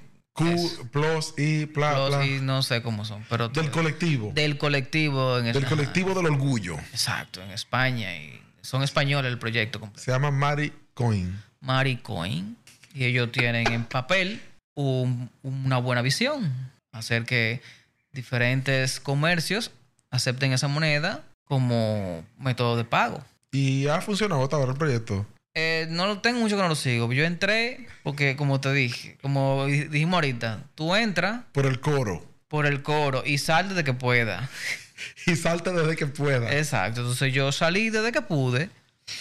Eh, la moneda bajó y porque tu- tuve el movimiento. O sea, hay muchas cosas muy obvias. Ven acá, ¿qué es lo que tú estás diciendo? Entonces, eh, ellos creo que llegaron a conseguir gente. El proyecto sigue todavía. Ahorita, cuando viene a ver, empieza a, pasar de boca en boca y empieza a, dar resultados. a dar un poco más de resultados. Eh, pero yo, yo entré justo por eso. O dije, ah, maricón, el colectivo, o sea, la gente del colectivo es orgullosa de lo que es. Yo no le quito mérito a eso. Pero lo que sea que tenga que ver con él, lo compran. Nada más por ser orgullo. Ok, tengo el ejemplo de un pana mío cercano que está formando una iglesia. Ujú. Oye, óyete, óyete anécdota. Él está formando una iglesia, pero él quiere que su comunidad de feligreses sea digital. O sea, que sus cultos y toda la cosa van a ser live, Sí. streaming de las diferentes plataformas, etcétera, etcétera. Entonces, él mandó a, con- a programar un contrato inteligente en una criptomoneda que se llama Maná o algo así, como el Maná del cielo, tú sabes. La- el la proyecto cripto- de él se llama Maná del Cielo. Como O la- no es así, yo la, tendría que averiguar como la moneda, pero que yo creo que se llama como Maná, que es el pan de Dios. ¿Sabes? El maná que le caía a Moisés en el desierto y todas las cosas. Ok. Entonces el contrato, cómo funciona de la siguiente, es de la siguiente manera. La gente tiene que pagar igual su ofrenda y su diezmo, pero tiene que pagarlo a la iglesia para apoyar el proyecto y donarlo a través de esa moneda. Sí. O sea que las ofrendas Son de esa moneda. son en esa moneda, ¿verdad? Entonces, se- como él predica que Dios bendice al dador alegre, de las personas que más donan, la moneda de forma aleatoria reparte eh, bendiciones. Divid- hace Ah, bendiciones. Pero las bendiciones son random, porque están programadas en la moneda y están más o menos basadas en lo que el contribuyente ha Claro, para no descapitalizarse. donado al proyecto. Entonces, él, sostiene que como el algoritmo es random, o sea que se programó para que sea aleatorio, eh, no hay una intervención humana en a quién le están tocando las premiaciones. Sí. Y que Dios y el Espíritu Santo pueden utilizar esa blockchain como medio Para. para bendecirte. Exacto. Eso se llama Por- lotería. ¿Eh? Eso se llama lotería. Eso es lo que. Yo no sé cómo tú le quieres llamar, pero eso se llama lotería. Pero, pero, él sostiene que es un sistema más justo que las iglesias tradicionales donde tú pues apoyas el proyecto con tus diezmos y ofrendas Y no recibe. y veces no recibe dividendos para atrás, sino que las bendiciones de Dios te llegan, por ejemplo, en salud o en otras cosas, tú sabes, más Sí. abstractas, pero que en este proyecto, pues Dios te puede bendecir igual con una vida feliz y salud y además te pueden hacer tu depósito. Exacto. Está, está bien. ¿Tú, ¿Tú qué opinas de este proyecto eh, religioso digital? Bueno, primero, como te digo, eso, eso es lotería. Una lotería. Tú lo que hiciste fue una lotería con. No, no, no fui yo, no fui No, no, yo. pero, de hecho, yo eh, tendría que que- traerlo al ministro para que él eh, me explique bien su Ah, proyecto, pero- ¿tú entiendes? Pero Sí, mira, si la ayuda llega a quien tiene que llegar, eso está perfecto. No, no, no, porque el, el blockchain es random. Sí, pero eso Entonces, mismo. ¿cómo sabemos que está llegando a quien tiene que llegarle? O No lo sabemos. bueno, entonces pues, tenemos que tener fe Ajá. en que el Señor, Se Señor, pone, ponemos en tus manos esta plataforma Sí. para que tú la uses como herramienta de bendición para los hermanos que aquí, Exacto. ¿Y con cuánto Eh. se queda él? El proyecto se queda con cuánto. Ven, qué sé yo, yo no fui que programé la blockchain, Ah. pero obviamente el que está haciendo su vaina Tiene no va, a hacer ser, no va a ser para perder. No, pero sí, exacto. Entonces, eso es un método. Pero que igual, si ya un pastor vive del evangelio y recibe la capitalización Sí. Y bueno, y compra instrumentos y compra un aire para la iglesia y pinta, pero también él vive de lo que entró ahí. Pues, pues no sé, si, si la otra iglesia es digital Y ese pastor vive de lo que está entrando en esa Exacto. moneda, pues sería un esquema similar. Sí, lo único que eh, la iglesia ya se está eh, ahorrando el tener que declarar los impuestos y todas esas cosas, porque... te- Es que de todas maneras las, las iglesias están exentas de todas maneras. pero tienen que reportarlo como quieran. sí, pero tú no. Pero ¿cómo va a ser, Oh, Manuel? O sea, sí, tiene una que iglesia, declarar. pero Tienen que reportarlo. no. Yo o sea, he hecho- pero eh, yo le he hecho iglesia. Emanuel, una iglesia, vamos a poner un domingo, recibió Yo le he hecho trabajo a de iglesia, tienen ofrenda. ¿Como, contadores. cuánto, como, cuánto, como cuánto puede recibir una iglesia eh, en un domingo? No tengo idea, man, yo no voy a Un la 100 mil pesos, tal vez. Más, tal vez. Podría, hay iglesias grandes que reciben más de ahí. Más de 100 mil Sí. pesos semanal o, más, no sé. Una sola podría- ofrenda puede ser de 5 mil. Una iglesia podría ser, se podría usar para lavar dinero. No, porque Pero- lo que tienes son, son pastores, gente de Dios, del Señor. Oye, pero yo yo estoy yo lo que diciendo digo es, tú no vas a un comprobante fiscal a una ofrenda. ¿Cómo tú reportas eso? No, pero lo que O sea, hace ¿cómo tú, la reportas, iglesia sí. eh, ¿cómo tú reportas eso contablemente? Pero la iglesia sí. Lo que hace la iglesia tiene que, tiene que declarar de que ellos gastaron qué sé yo cuánto y que fue que, que pagaron, que reportaron el ITEBI que es cero. No hacen. O sea, ellos tienen que descontar todo lo que tengan que descontar como cualquier otra gente. O sea, Sí, yo le he pero, hecho trabajo pero, a pero, iglesia pero pero como ellos son, como la DGI sabe exactamente cuánto entró a la iglesia, es un Ah, número no, mágico. Eso no sé. eso- me imagino yo que ellos hacen como la gente de la luz de aquí, que especulan. Esa iglesia, más o menos, de tantos miembros, tiene que más o menos. Sí. o tal vez tienen que, ellos le dicen, no, usted tiene que tener un contable y, y anotarlo. Porque ellos. Pero es que la tienen- ofrenda es, Sí, pero, la- eh, sí, es, pero llegan a una cuenta. anónima.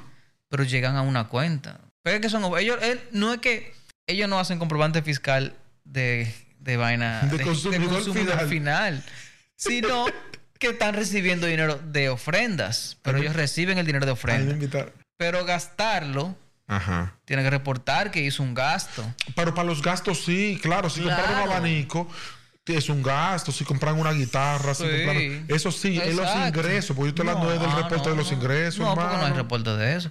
Pero, como te dije, cuando, como tú vas Porque a los dar- ingresos son donaciones. Sí, como tú Porque una iglesia es una especie de fundación ajá, y recibe donaciones. recibe donación. Sí. Claro. Y si tiene empleado, tiene que hacer todo lo que tiene que pagar seguridad social, etcétera, etcétera. Lo que sea. Pero lo que pasa es que la iglesia no tiene empleados, tiene voluntarios, Sí. que es otra categoría. El dinero entra en forma de donaciones y los trabajadores son voluntarios. Ajá. Ya. Es tu esquema completo. Ya, Ya. tú pagas luz, compras instrumentos, tú compras cosas físicas, pero tú no tienes pago de personal No. necesariamente. No, Y no. Nada de eso. Nada. O sea, el negocio perfecto una iglesia. no, porque es un negocio. Te estamos hablando de- del modelo. El, yo hablando- El modelo de negocio, perfecto. No inviertes. Lo que inviertes Se te lo dan. O sea, se invierte en el Lo que te crecimiento. dan. Sí, pero el crecimiento, o se compran bancos, se pinta, Pero se te lo dan aire. el dinero. Que tú... Como una fundación. Sí. Usted es una fundación para ayudar a niños pobres de que sí o qué, pum, pum, pum, Y pum, pum, pum. Y, y te donan dinero y tú ayudas a los niños pobres, eso es lo mismo. Sí. Muere pobre la fundación. ¿Eh? La fundación muere pobre. Si do- Si tú, si tú funda, haces una fundación. funda una funda fundación. una fundación. Ajá. ¿Verdad? Y del otro lado, hace, funda una iglesia. La fundación muere y la iglesia prospera. Y las dos son destinadas para el mismo fin. No necesariamente, porque la, el- el- la iglesia no necesariamente dice en su fundamento que, que va a donar o va a invertir todo pero, el dinero. pero digamos que, que, que sea así. Con las mismas. O sea, tú fundas una iglesia, tú vas a una iglesia y tú quieres ayudar a la comunidad. Ajá. Y tú la fundas con esa Intención. intención. y tú haces una fundación para la misma intención en la misma comunidad. La fundación quiebra y la, y la iglesia. Porque la iglesia es bendecida por el Señor. Porque la gente cree en la iglesia. O sea, los que, los que creen en la iglesia tienen su fe más, más que es. Exactamente lo mismo que estaba hablando con la criptomoneda. el proyecto que El prospera proyecto es prospera, el el que proyecto que, tiene más creyentes. Exacto. Porque el creyente financia el proyecto. Claro. Pues entonces, al fin y al cabo, básicamente, donde quiera que hay profit, hay un sistema de creencia. Sí. Es que tú tienes que creer en algo. Alguien tiene que creer. De hecho, Entonces- cuando, cuando se vende un proyecto inmobiliario, que todavía lo que está viendo el solar así, Vacío. hay que hacer un render muy bonito para crear un sistema de creencias Y la expectativa. alrededor de eso que es nada. Alrededor Hay una eso, promesa, expectativa. una promesa a futuro y unos render muy bonitos que tú te imaginas ya viviendo en esa casa y cuando tú vas a pagar un inicial o lo que sea, tú estás, con, tú estás perteneciendo a un sistema de creencias. Sí. Aunque el proyecto de verdad lo vayan a hacer y de verdad lo ejecuten, pero tú no vas a querer comprar si no te enseñan el render bonito, si tú no ves los planos, si tú no ves que otra gente están comprando también. Sí. Sí, es verdad. Así mismo es. Entonces los proyectos son así también. En los proyectos de criptomonedas es igual. Tú ves que la gente lo está comprando, entonces tú entras. Si la gente está, creyendo, tú entras. Que está el, el- el- el- el efecto FOMO. Ajá. ¿Qué sería eso? O sea, el miedo a quedarse afuera. Exacto. Tú ves, la- tú ves el proyecto que está creciendo y yo, coño, tengo que comprar porque si no me voy a quedar afuera. Y el proyecto va subiendo y va subiendo, va subiendo y todo el mundo va, mierda, va subiendo, está subiendo, está subiendo, está subiendo. Tengo que comprar si no me voy a quedar afuera. Y ahí compran. Entonces, todo el que compró abajo, arriba vende. Lo que pasa es que abajo no hay FOMO. No. O sea, que el que de verdad guisa es el que cree Antes del FOMO. antes de que, la, de que el grupo entero crea. Sí. O sea, que básicamente quien más beneficio tiene es quien más fe tiene. Eh, sí. Viéndolo desde ese punto de vista, sí. Claro, porque el que compra en FOMO ya está viendo los beneficios. O sea, cuando tú entraste en una criptomoneda que está en crecimiento, que tú viste que estaba en tanto, y tú dices, mierda, pero ha crecido 10x, ha Sí. crecido 20. Y te llega el otro día, mierda, ha crecido 30x. Y tú entras en desesperación. Pero hay que, hay que meterse porque tiene tres semanas creciendo. Subiendo. Y todo el mundo habla de eso. Y tú te metes cuando ya ella va a empezar a bajar. Ajá. Porque tú entraste por la euforia colectiva. Exacto. ¿Cuál fue el que se buscó? El que entró antes de la euforia. El que tuvo la fe.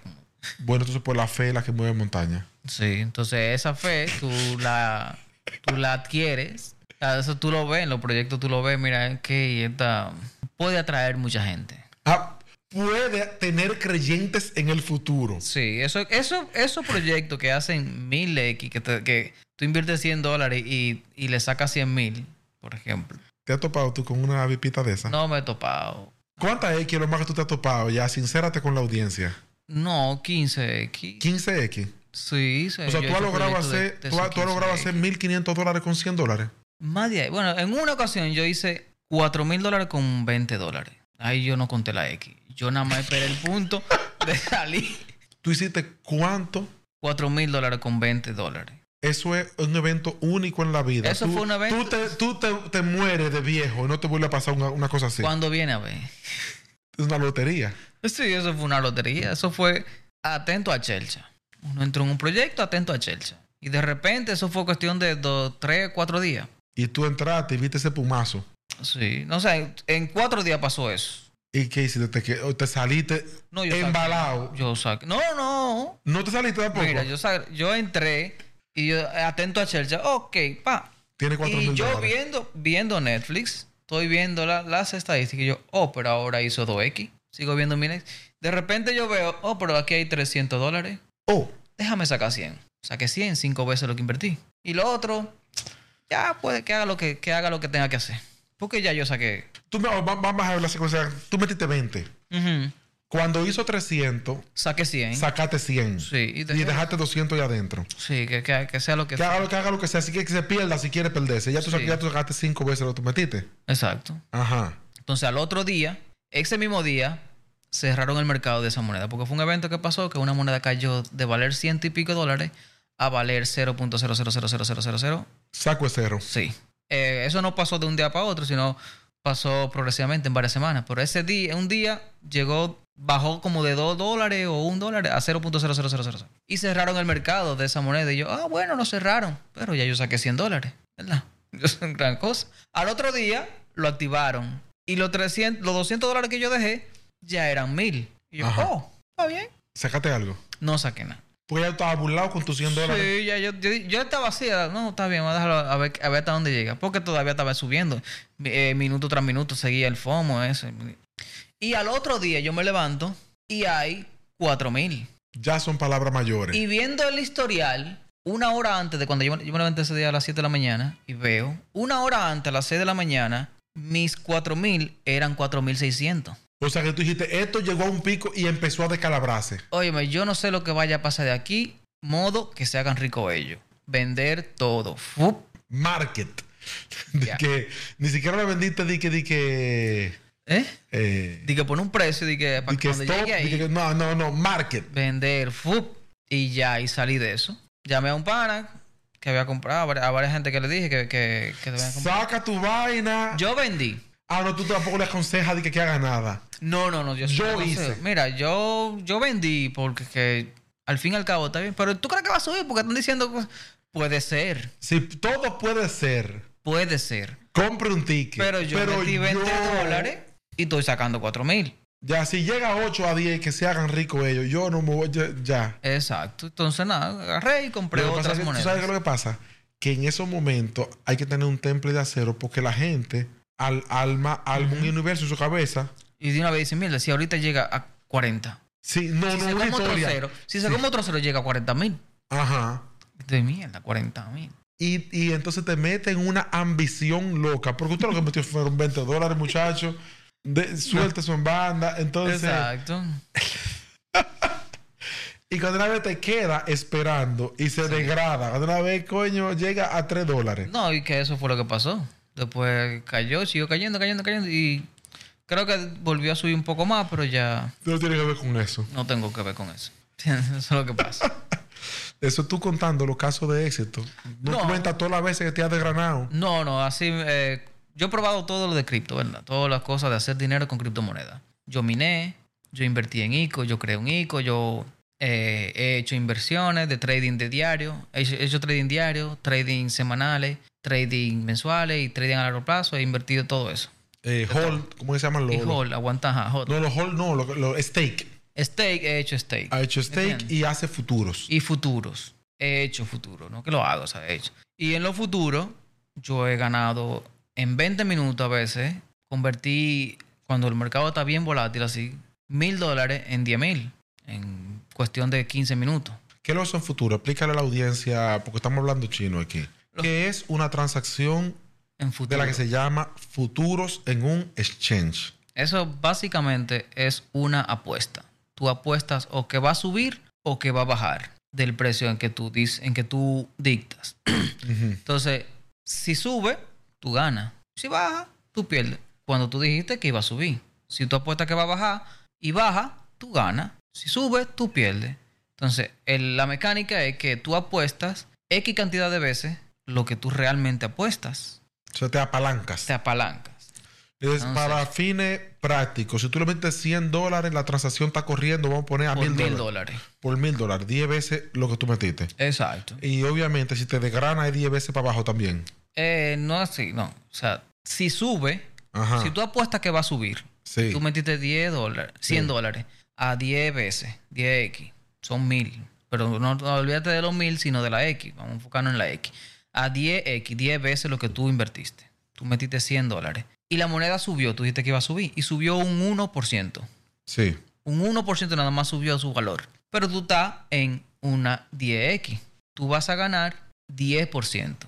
Porque son 10 veces. Subió un 1%, lo multiplicamos por 10, son 10 veces. 10%, perdón. Ujú. De lo que tú invertiste. Tú metiste 100 dólares, tú estás ganando 10 dólares. Si la moneda subió un 100%, tú estás multiplicando por 10. Tú vas a ganar 10 veces lo que tú invertiste. Tú estás ganando ahí 1000 dólares. ¿Qué pasa? Lo mismo, lo mismo pasa al contrario. Si bajó un dólar, un, un punto, un 1%, perdón. Si bajó un 1%, tú no estás perdiendo un 1%. Tú estás perdiendo 1% multiplicado por 10. Estás perdiendo 10% de lo que tú invertiste. ¿Me entiendes? Entonces, así mismito, como sube, baja. Y se multiplica por 10. S- Dígase que si la moneda bajó un 10%, multiplicado por 10 son 100%. Tú estás perdiendo el 100% de lo que tú invertiste. Que fueron 100 dólares ya tú perdiste 100 dólares. ¿Quién financia las ganancias en una transacción futuro? el otro que apuesta en contra ti, porque siempre viven apostando. O sea, son, tú apuestas contra otra gente. No es, tú apuestas específicamente contra otro usuario. Siempre hay otros usuarios. Contra todos los otros usuarios. Si tú apuestas que va a subir, tú Estás estás apostando contra todos los usuarios que te dijeron que va a que ganar. va a bajar. Y la, el exchange gana eh, de todas esas transacciones. Y para mantener tu transacción activa, tú le estás pagando un porcentaje, un fee, una comisión. ¿Entiendes? Entonces, en, ese, en esa vuelta, yo he hecho mil convertido en 10 mil. Y en otra, en 15 minutos. Y en otras ocasiones, me han bajado 9 mil. Así. Una gente que pueda tener tendencia a la ludopatía, a ¿A la hacerse ludopatía y hacerse, yo creo que como adicto al juego. Ah, ok. Como de esta gente que tienen una enfermedad con los casinos, con jugar juegos de números, dados, qué sé yo, con Sí. apuestas. Con apuesta. pues. Ajá, hacerse un apostador eh, enfermo, una forma de apostador, podría encontrar en el mercado de las cripto una forma de, de alimentar su vicio. Sí. O sea, pueden haber personas enfermas con esa vaina viendo la pantalla todo el tiempo, lo que sube, lo que No baja. puede, hay.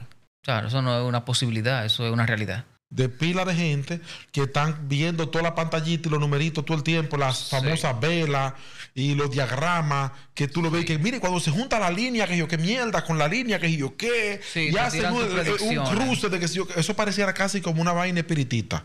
Y hay unos youtubers Que que, no, que son eh, el oráculo. Ajá. Para las predicciones de tal moneda para hoy. Las velas están subiendo. Las operaciones están en compra, en cierre, en que yo qué. Y que jun- tantas semanas. La línea M, la línea que sé yo qué. Ahora vamos a ponerlo en vista, que sé yo cuánto, que yo qué.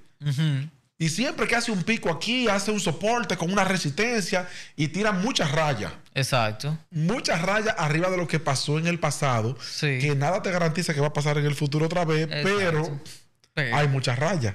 Eh, sí. Y se ven bonitas y Y- parecen inteligentes. Y parece que él sabe lo que está haciendo. Y parece que él sabe lo que está haciendo y lo que él está diciendo. Y sí, no, y cobra sentido. ¿Eh? Cobra sentido lo que él está haciendo. Porque sí, si tomamos esa línea desde aquí hasta allá, podemos ver que hay un crecimiento, si fue así. ¿sí? pero podemos ver que hay un declive. ¿Tú no llegaste a caer en ese hoyo en alguna parte de tu proceso de formación con la criptomoneda? De, de estar viendo de seguir seguir- viendo, No. sí, gurús y gráficos No. y decir como miel, y tirar toda tu raya y si todo va a subir, pues va a subir y tú sabes, No, esas, pre- esas predicciones No, yo seguí una que- gente. meteorológicas. Yo seguía a una gente que hacía eh, recomendaciones, o no recomendaciones, análisis de proyectos y algunos proyectos se daban y tenían buena ganancia. Y Pero yo no los... y, y otros no.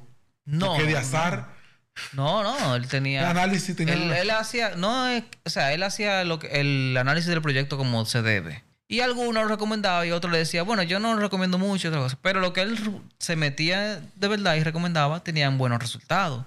Y yo lo seguí, pero no tampoco, no era por creer en, los, en lo que él decía. Yo lo seguí porque había mucha gente siguiéndolo. Y si hay mucha gente siguiéndolo, Lo que sea que, reco- que lo él sea que él recomiende, recomiende, diablo, va a qué subir. inteligente. O ¿Entiendes? sea, es importante seguir a los gurú, no porque sea verdad lo que él va a decir, no. sino que si el gurú tiene muchas personas que creen que Que es verdad sí. lo que él va a decir, Va a pasar. hacen que sea verdad. Efectivamente. O sea, si él dice, mire, yo ustedes compraría tal cosa porque es un buen proyecto y eso lo vieron un millón de usuarios y 900 creyeron, 900 creyeron. que es verdad que va a subir y 900 compraron, Va a 900 capitalizaron el mercado y sube. Eventualmente va a subir. ¿Qué es lo que pasaba o pasó varias veces con personas carismáticas de los medios Sí. Que dicen el proyecto que me gusta es tal y nada más con decirlo de su boca. con Elon Musk. Elon Musk. Eso fue lo que dice. Y subió nada más por eso. De hecho, se atribuye que parte del subión que dio el En Bitcoin 21. en el 21 fue cuando él dijo, Tesla se va a comprar con Bitcoin. Sí. Y la palabra de ese señor le subió como 20 mil dólares al Bitcoin. Sí, empezó a subir. Y, Y de- Tesla compró, compró Bitcoin. Que Tesla compró Bitcoin. Ya un tweet. Compró Pero cuando era ese pana, compró antes de decirlo. Claro. Entonces No, ya, él ya ya- está asegurado contra incendio comprando barato Sí. antes de que haya fe. Sí. Entonces él como profeta crea la fe. Sí. Y la fe, tú sabes, mueve montaña de cuarto para su, para su cuenta. Sí. Así es. Porque él compró barato. Claro. De hecho, yo creo que él se dio cuenta de esa estrategia y dijo, la moneda que me gusta es eh, Dogecoin. Dogecoin, que en ese tiempo era y sigue siendo una meme coin, Sigue siendo una mierda. que no es un proyecto, no está sustentado en nada, no va para ningún lado No. y está dentro de las 100 monedas más valoradas de CoinMarketCap. Sí. Tiene un séquito. Bueno, pero él dijo que Que esa era la que le que le gustaba, gustaba. y él la compró, obviamente, imagino yo, el saco de millones cuando estaba a cero puntos toda la Cuando vaina. viene a ver menos de un centavo y la vendió cuando estaba a 20 centavos, tal vez. O a 40. Y creo que llegó, no sé a cuánto llegó, pero Llegó lejos. Eso tenía cero puntos y un viaje de cero. y eso llegó a, a costar 20 centavos, ¿no fue? Oh, sí, no me acuerdo, creo que más. Creo que más. Pero que es toda la X del mundo. Eso hizo un mil X o dos mil o diez mil X. una vaina así. Sí, Una, una exageración. una exageración. Entonces. Ay, coño. No, y eh, como te digo, o sea, si él dice algo, se llegó, llegó a un punto de que si él decía algo, la gente lo seguía. O sea, desde que él mencionaba un proyecto, yo lo compraba. Y mucha gente No porque eso. fuera bueno o malo, sino porque si él lo mencionó, mucha gente lo va a comprar. Exacto. Y pasaba. Y va a subir. Y subí algunos y después te proyectos y yo vendía. No, hay que quitarse rápido. Hay que quitarse, sí. Y después yo me quitaba. Por eso, ¿eh? sí, tú tienes que estar aquí. Si tú vas a hacer trading, trading y hacer eso, tú tienes que estar con, con el corazón frío. O sea, no Corazón frío significa no deprimirte cuando pierdas, Ajá. no ser ambicioso cuando estés subiendo, No, que. no enamorarte del proyecto. Exacto. Enfocarte en lo que va a hacer. Sí. Enfocarte en eso. En hacer que los numeritos sean más. Hacer crecer los numeritos. Y ya. Tú has escuchado de un dominicano ahora que creo que le llaman el sensei, Yo lo he escuchado, pero no lo he visto. No. que dice que él hace day trading y tiene por ahí que un Ferrari, que un Maserati, que se hizo Sí, millonario eh, menos de un año, dos años. uh. Mucha gente Realmente eso es algo Posible, sí. posible o, o tú sabes, o hay que sospechar de él como tú sabes, las compañías, los Go Arby, los mantequillas, No, no, no. O eso es algo que se le puede creer que de verdad se ha hecho multimillonario eh, en dos años con cripto, Sí, tú- haciendo day trading, No. que es lo que él dice que hace. Es lo que él, él puede ser que lo haga, pero él no se hizo rico haciendo day trading. Day trading. No, No. Él se hizo rico porque compró algún proyecto y lo aguantó ahí hasta que subió mucho. Nadie se hace rico de un día eh, haciendo trading diario. A menos que tú hagas futuro, tú vas a ir subiendo tu capital.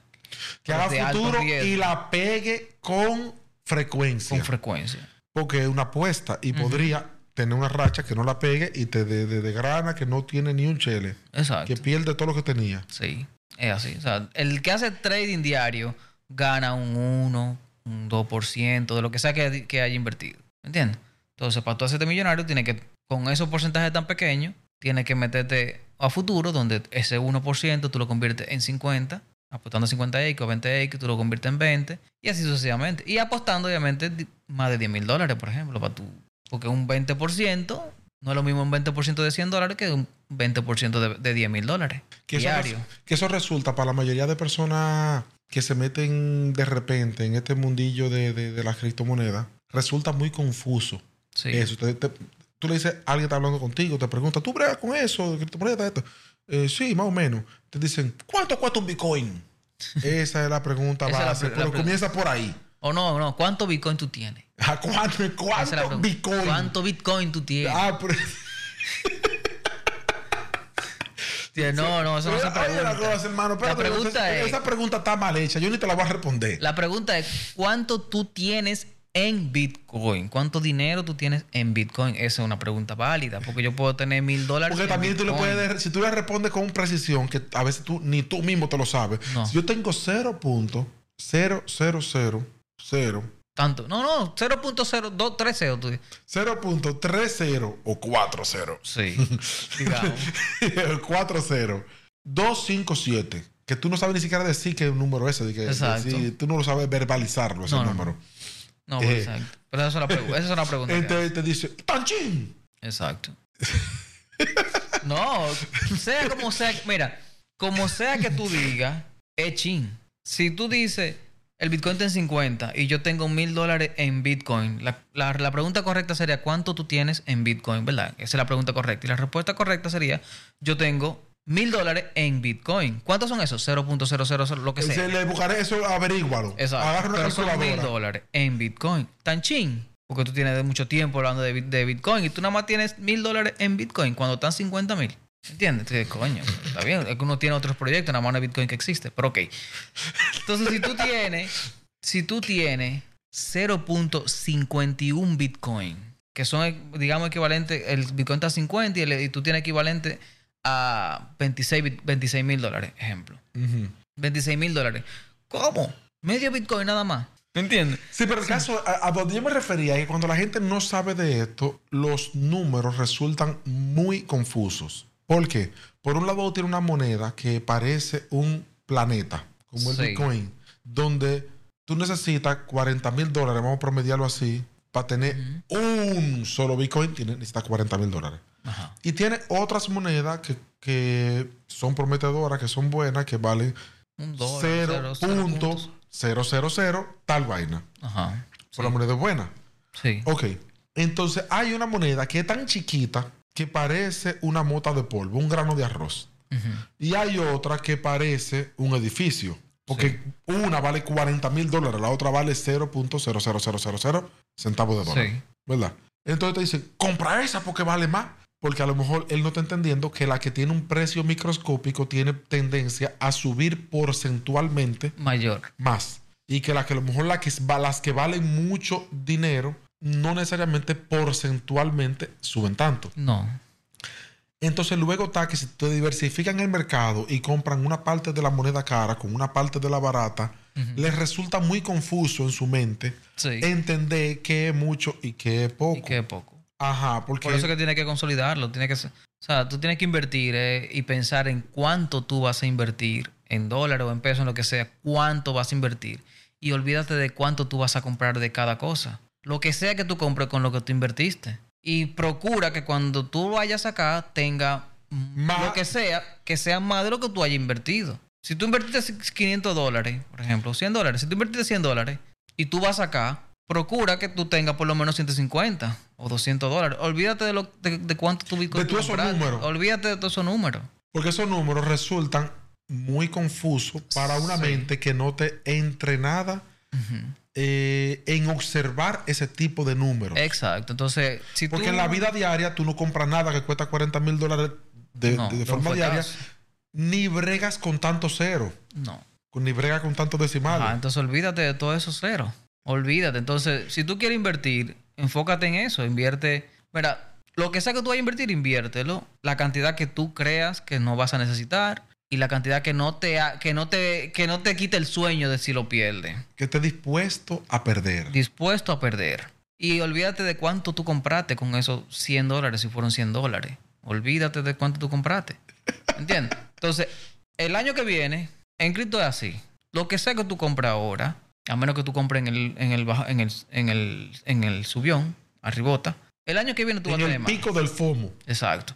El año que viene tú vas a tener más de lo que compraste hoy. En el- actualmente en el mercado que estamos, estamos subiendo. A final de este año tú vas a tener más de lo que tú O sea, tú te atreves a decir que lo que sea que tú compres hoy a principios 2024, Ajá. en diciembre de 2024 Va a es tener más. Sí, va a tener más. Ahora, que cualquiera ¿cuánto estaba más? pensando hacer un certificado de depósito hoy que lo, que lo No, mete en cripto. Que lo mete en cripto. ¿En cuál? Así, así tú lo que dices ser- abiertamente. Sí, tiene que ser en los proyectos, obviamente, que tienen futuro. Lo que yo entiendo. ¿Cuáles son los que tú tiene- recomiendas? Dame cinco monedas que tú digas, mete tu cuarto y en diciembre de 2025 va a tener más. Mira, eso es Bitcoin sí o sí. Ethereum sí o sí. Eh, Matic sí o sí. Cro sí o sí. Solana sí o sí. Bitcoin, Ethereum, Sí, Matic, sí. Cro y Cro Solana. Y Solana. Cinco, esas cinco monedas. Si tú tienes. Y si tienes- quieres agregarle cinco más, ¿cuáles tú metes? Eh, Hasta ahí tenemos, eh, me dijiste, Bitcoin. Ethereum, Ethereum. Eh, ¿Cuáles fueron? Eh, Cro, Bitcoin, Ethereum, ajá. Cro, Sí. Solana y Eh, Matic. Matic. Y Matic. Sí. Si le agregas cinco más, ¿cuáles Sería serían? BNB. BNB, la de Binance, Avalanche, ajá. Avalanche. Que ABAX. ABAX. Eh, ¿Cuál otra más podría ser? Eh, de ahí no me llegan ahora mismo. Pero esa tiene futuro. BNB. Eh, Avalanche. Y qué raro que tú no metiste BNB en las primeras cinco. Lo que pasa es que BNB, la de Binance ha subido, subió mucho y no ha bajado mucho. Entonces el crecimiento no va a ser Tan explosivo. tan explosivo. Pero podría ser, ¿sabes? Como te tú vas a tener más. BNB, Tron puede ser también. La que la sheet de la shitcoin que están ahí, que eh, ¿cómo es? Las Boeing, hay una que se llama que Boeing. Cincu- Eso va a tener tu madre. Eh, Chile. Chiva. Chiva. Chile. Sí, Chiva. El Chile no lo estoy siguiendo, no sabría qué decirte de Chile. Pero Si son proyectos que tienen más de tres años vivos y todavía están Proyectos de las que están en los top 20 en CoinMarketCap. de los top 100, yo podría decirte. Hasta de los top 100.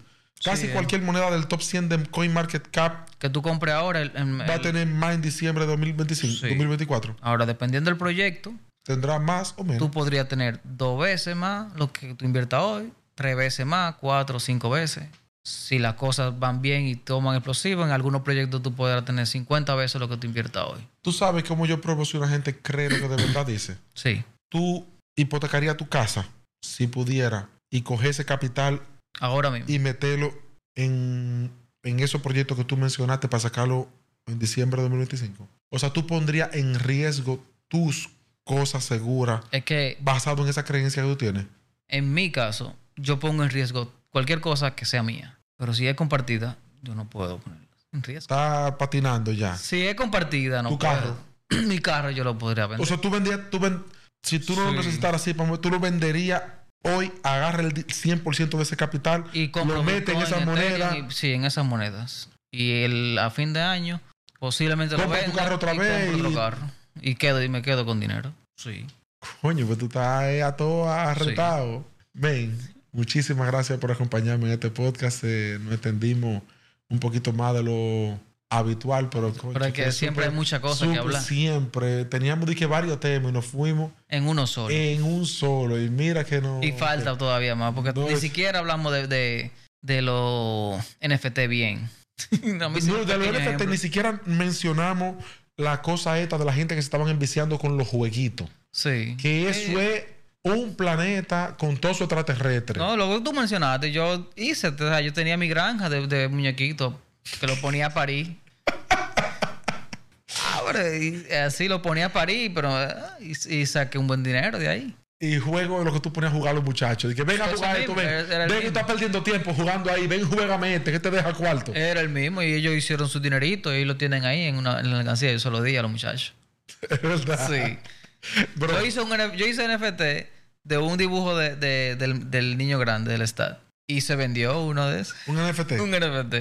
Ven, nosotros tenemos que darle una segunda parte a esto. Ya veremos ¿Cómo eh, en los comentarios, lo que diga la gente, a ver si hay alguno de los temas de los que desarrollamos que habrá que desarrollarlo un poquito más y...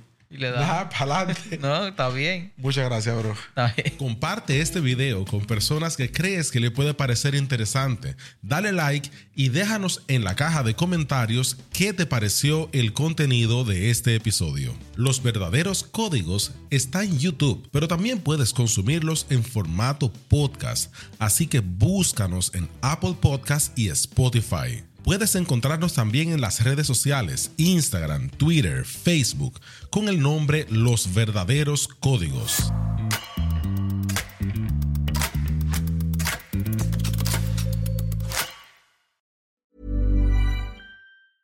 Have you ever Googled your own name? Prepare for a shock because your personal info, including addresses and phone numbers, is all out there.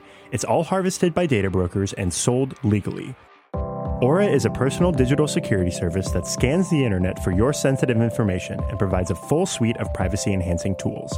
For a limited time, Aura is offering listeners a 14-day free trial at aura.com slash safety. That's A-U-R-A dot com slash safety to learn more and activate the 14-day trial period. Every year, one thing is always predictable postage costs go up. Stamps.com gives you crazy discounts of up to 89% off USPS and UPS services, so your business will barely notice the change. Stamps.com has been indispensable for over 1 million businesses just like yours. It's like your own personal post office. No lines, no traffic, no waiting. Sign up with promo code PROGRAM for a four week trial plus free postage and a free digital scale. No long term commitments or contracts. That's Stamps.com code PROGRAM.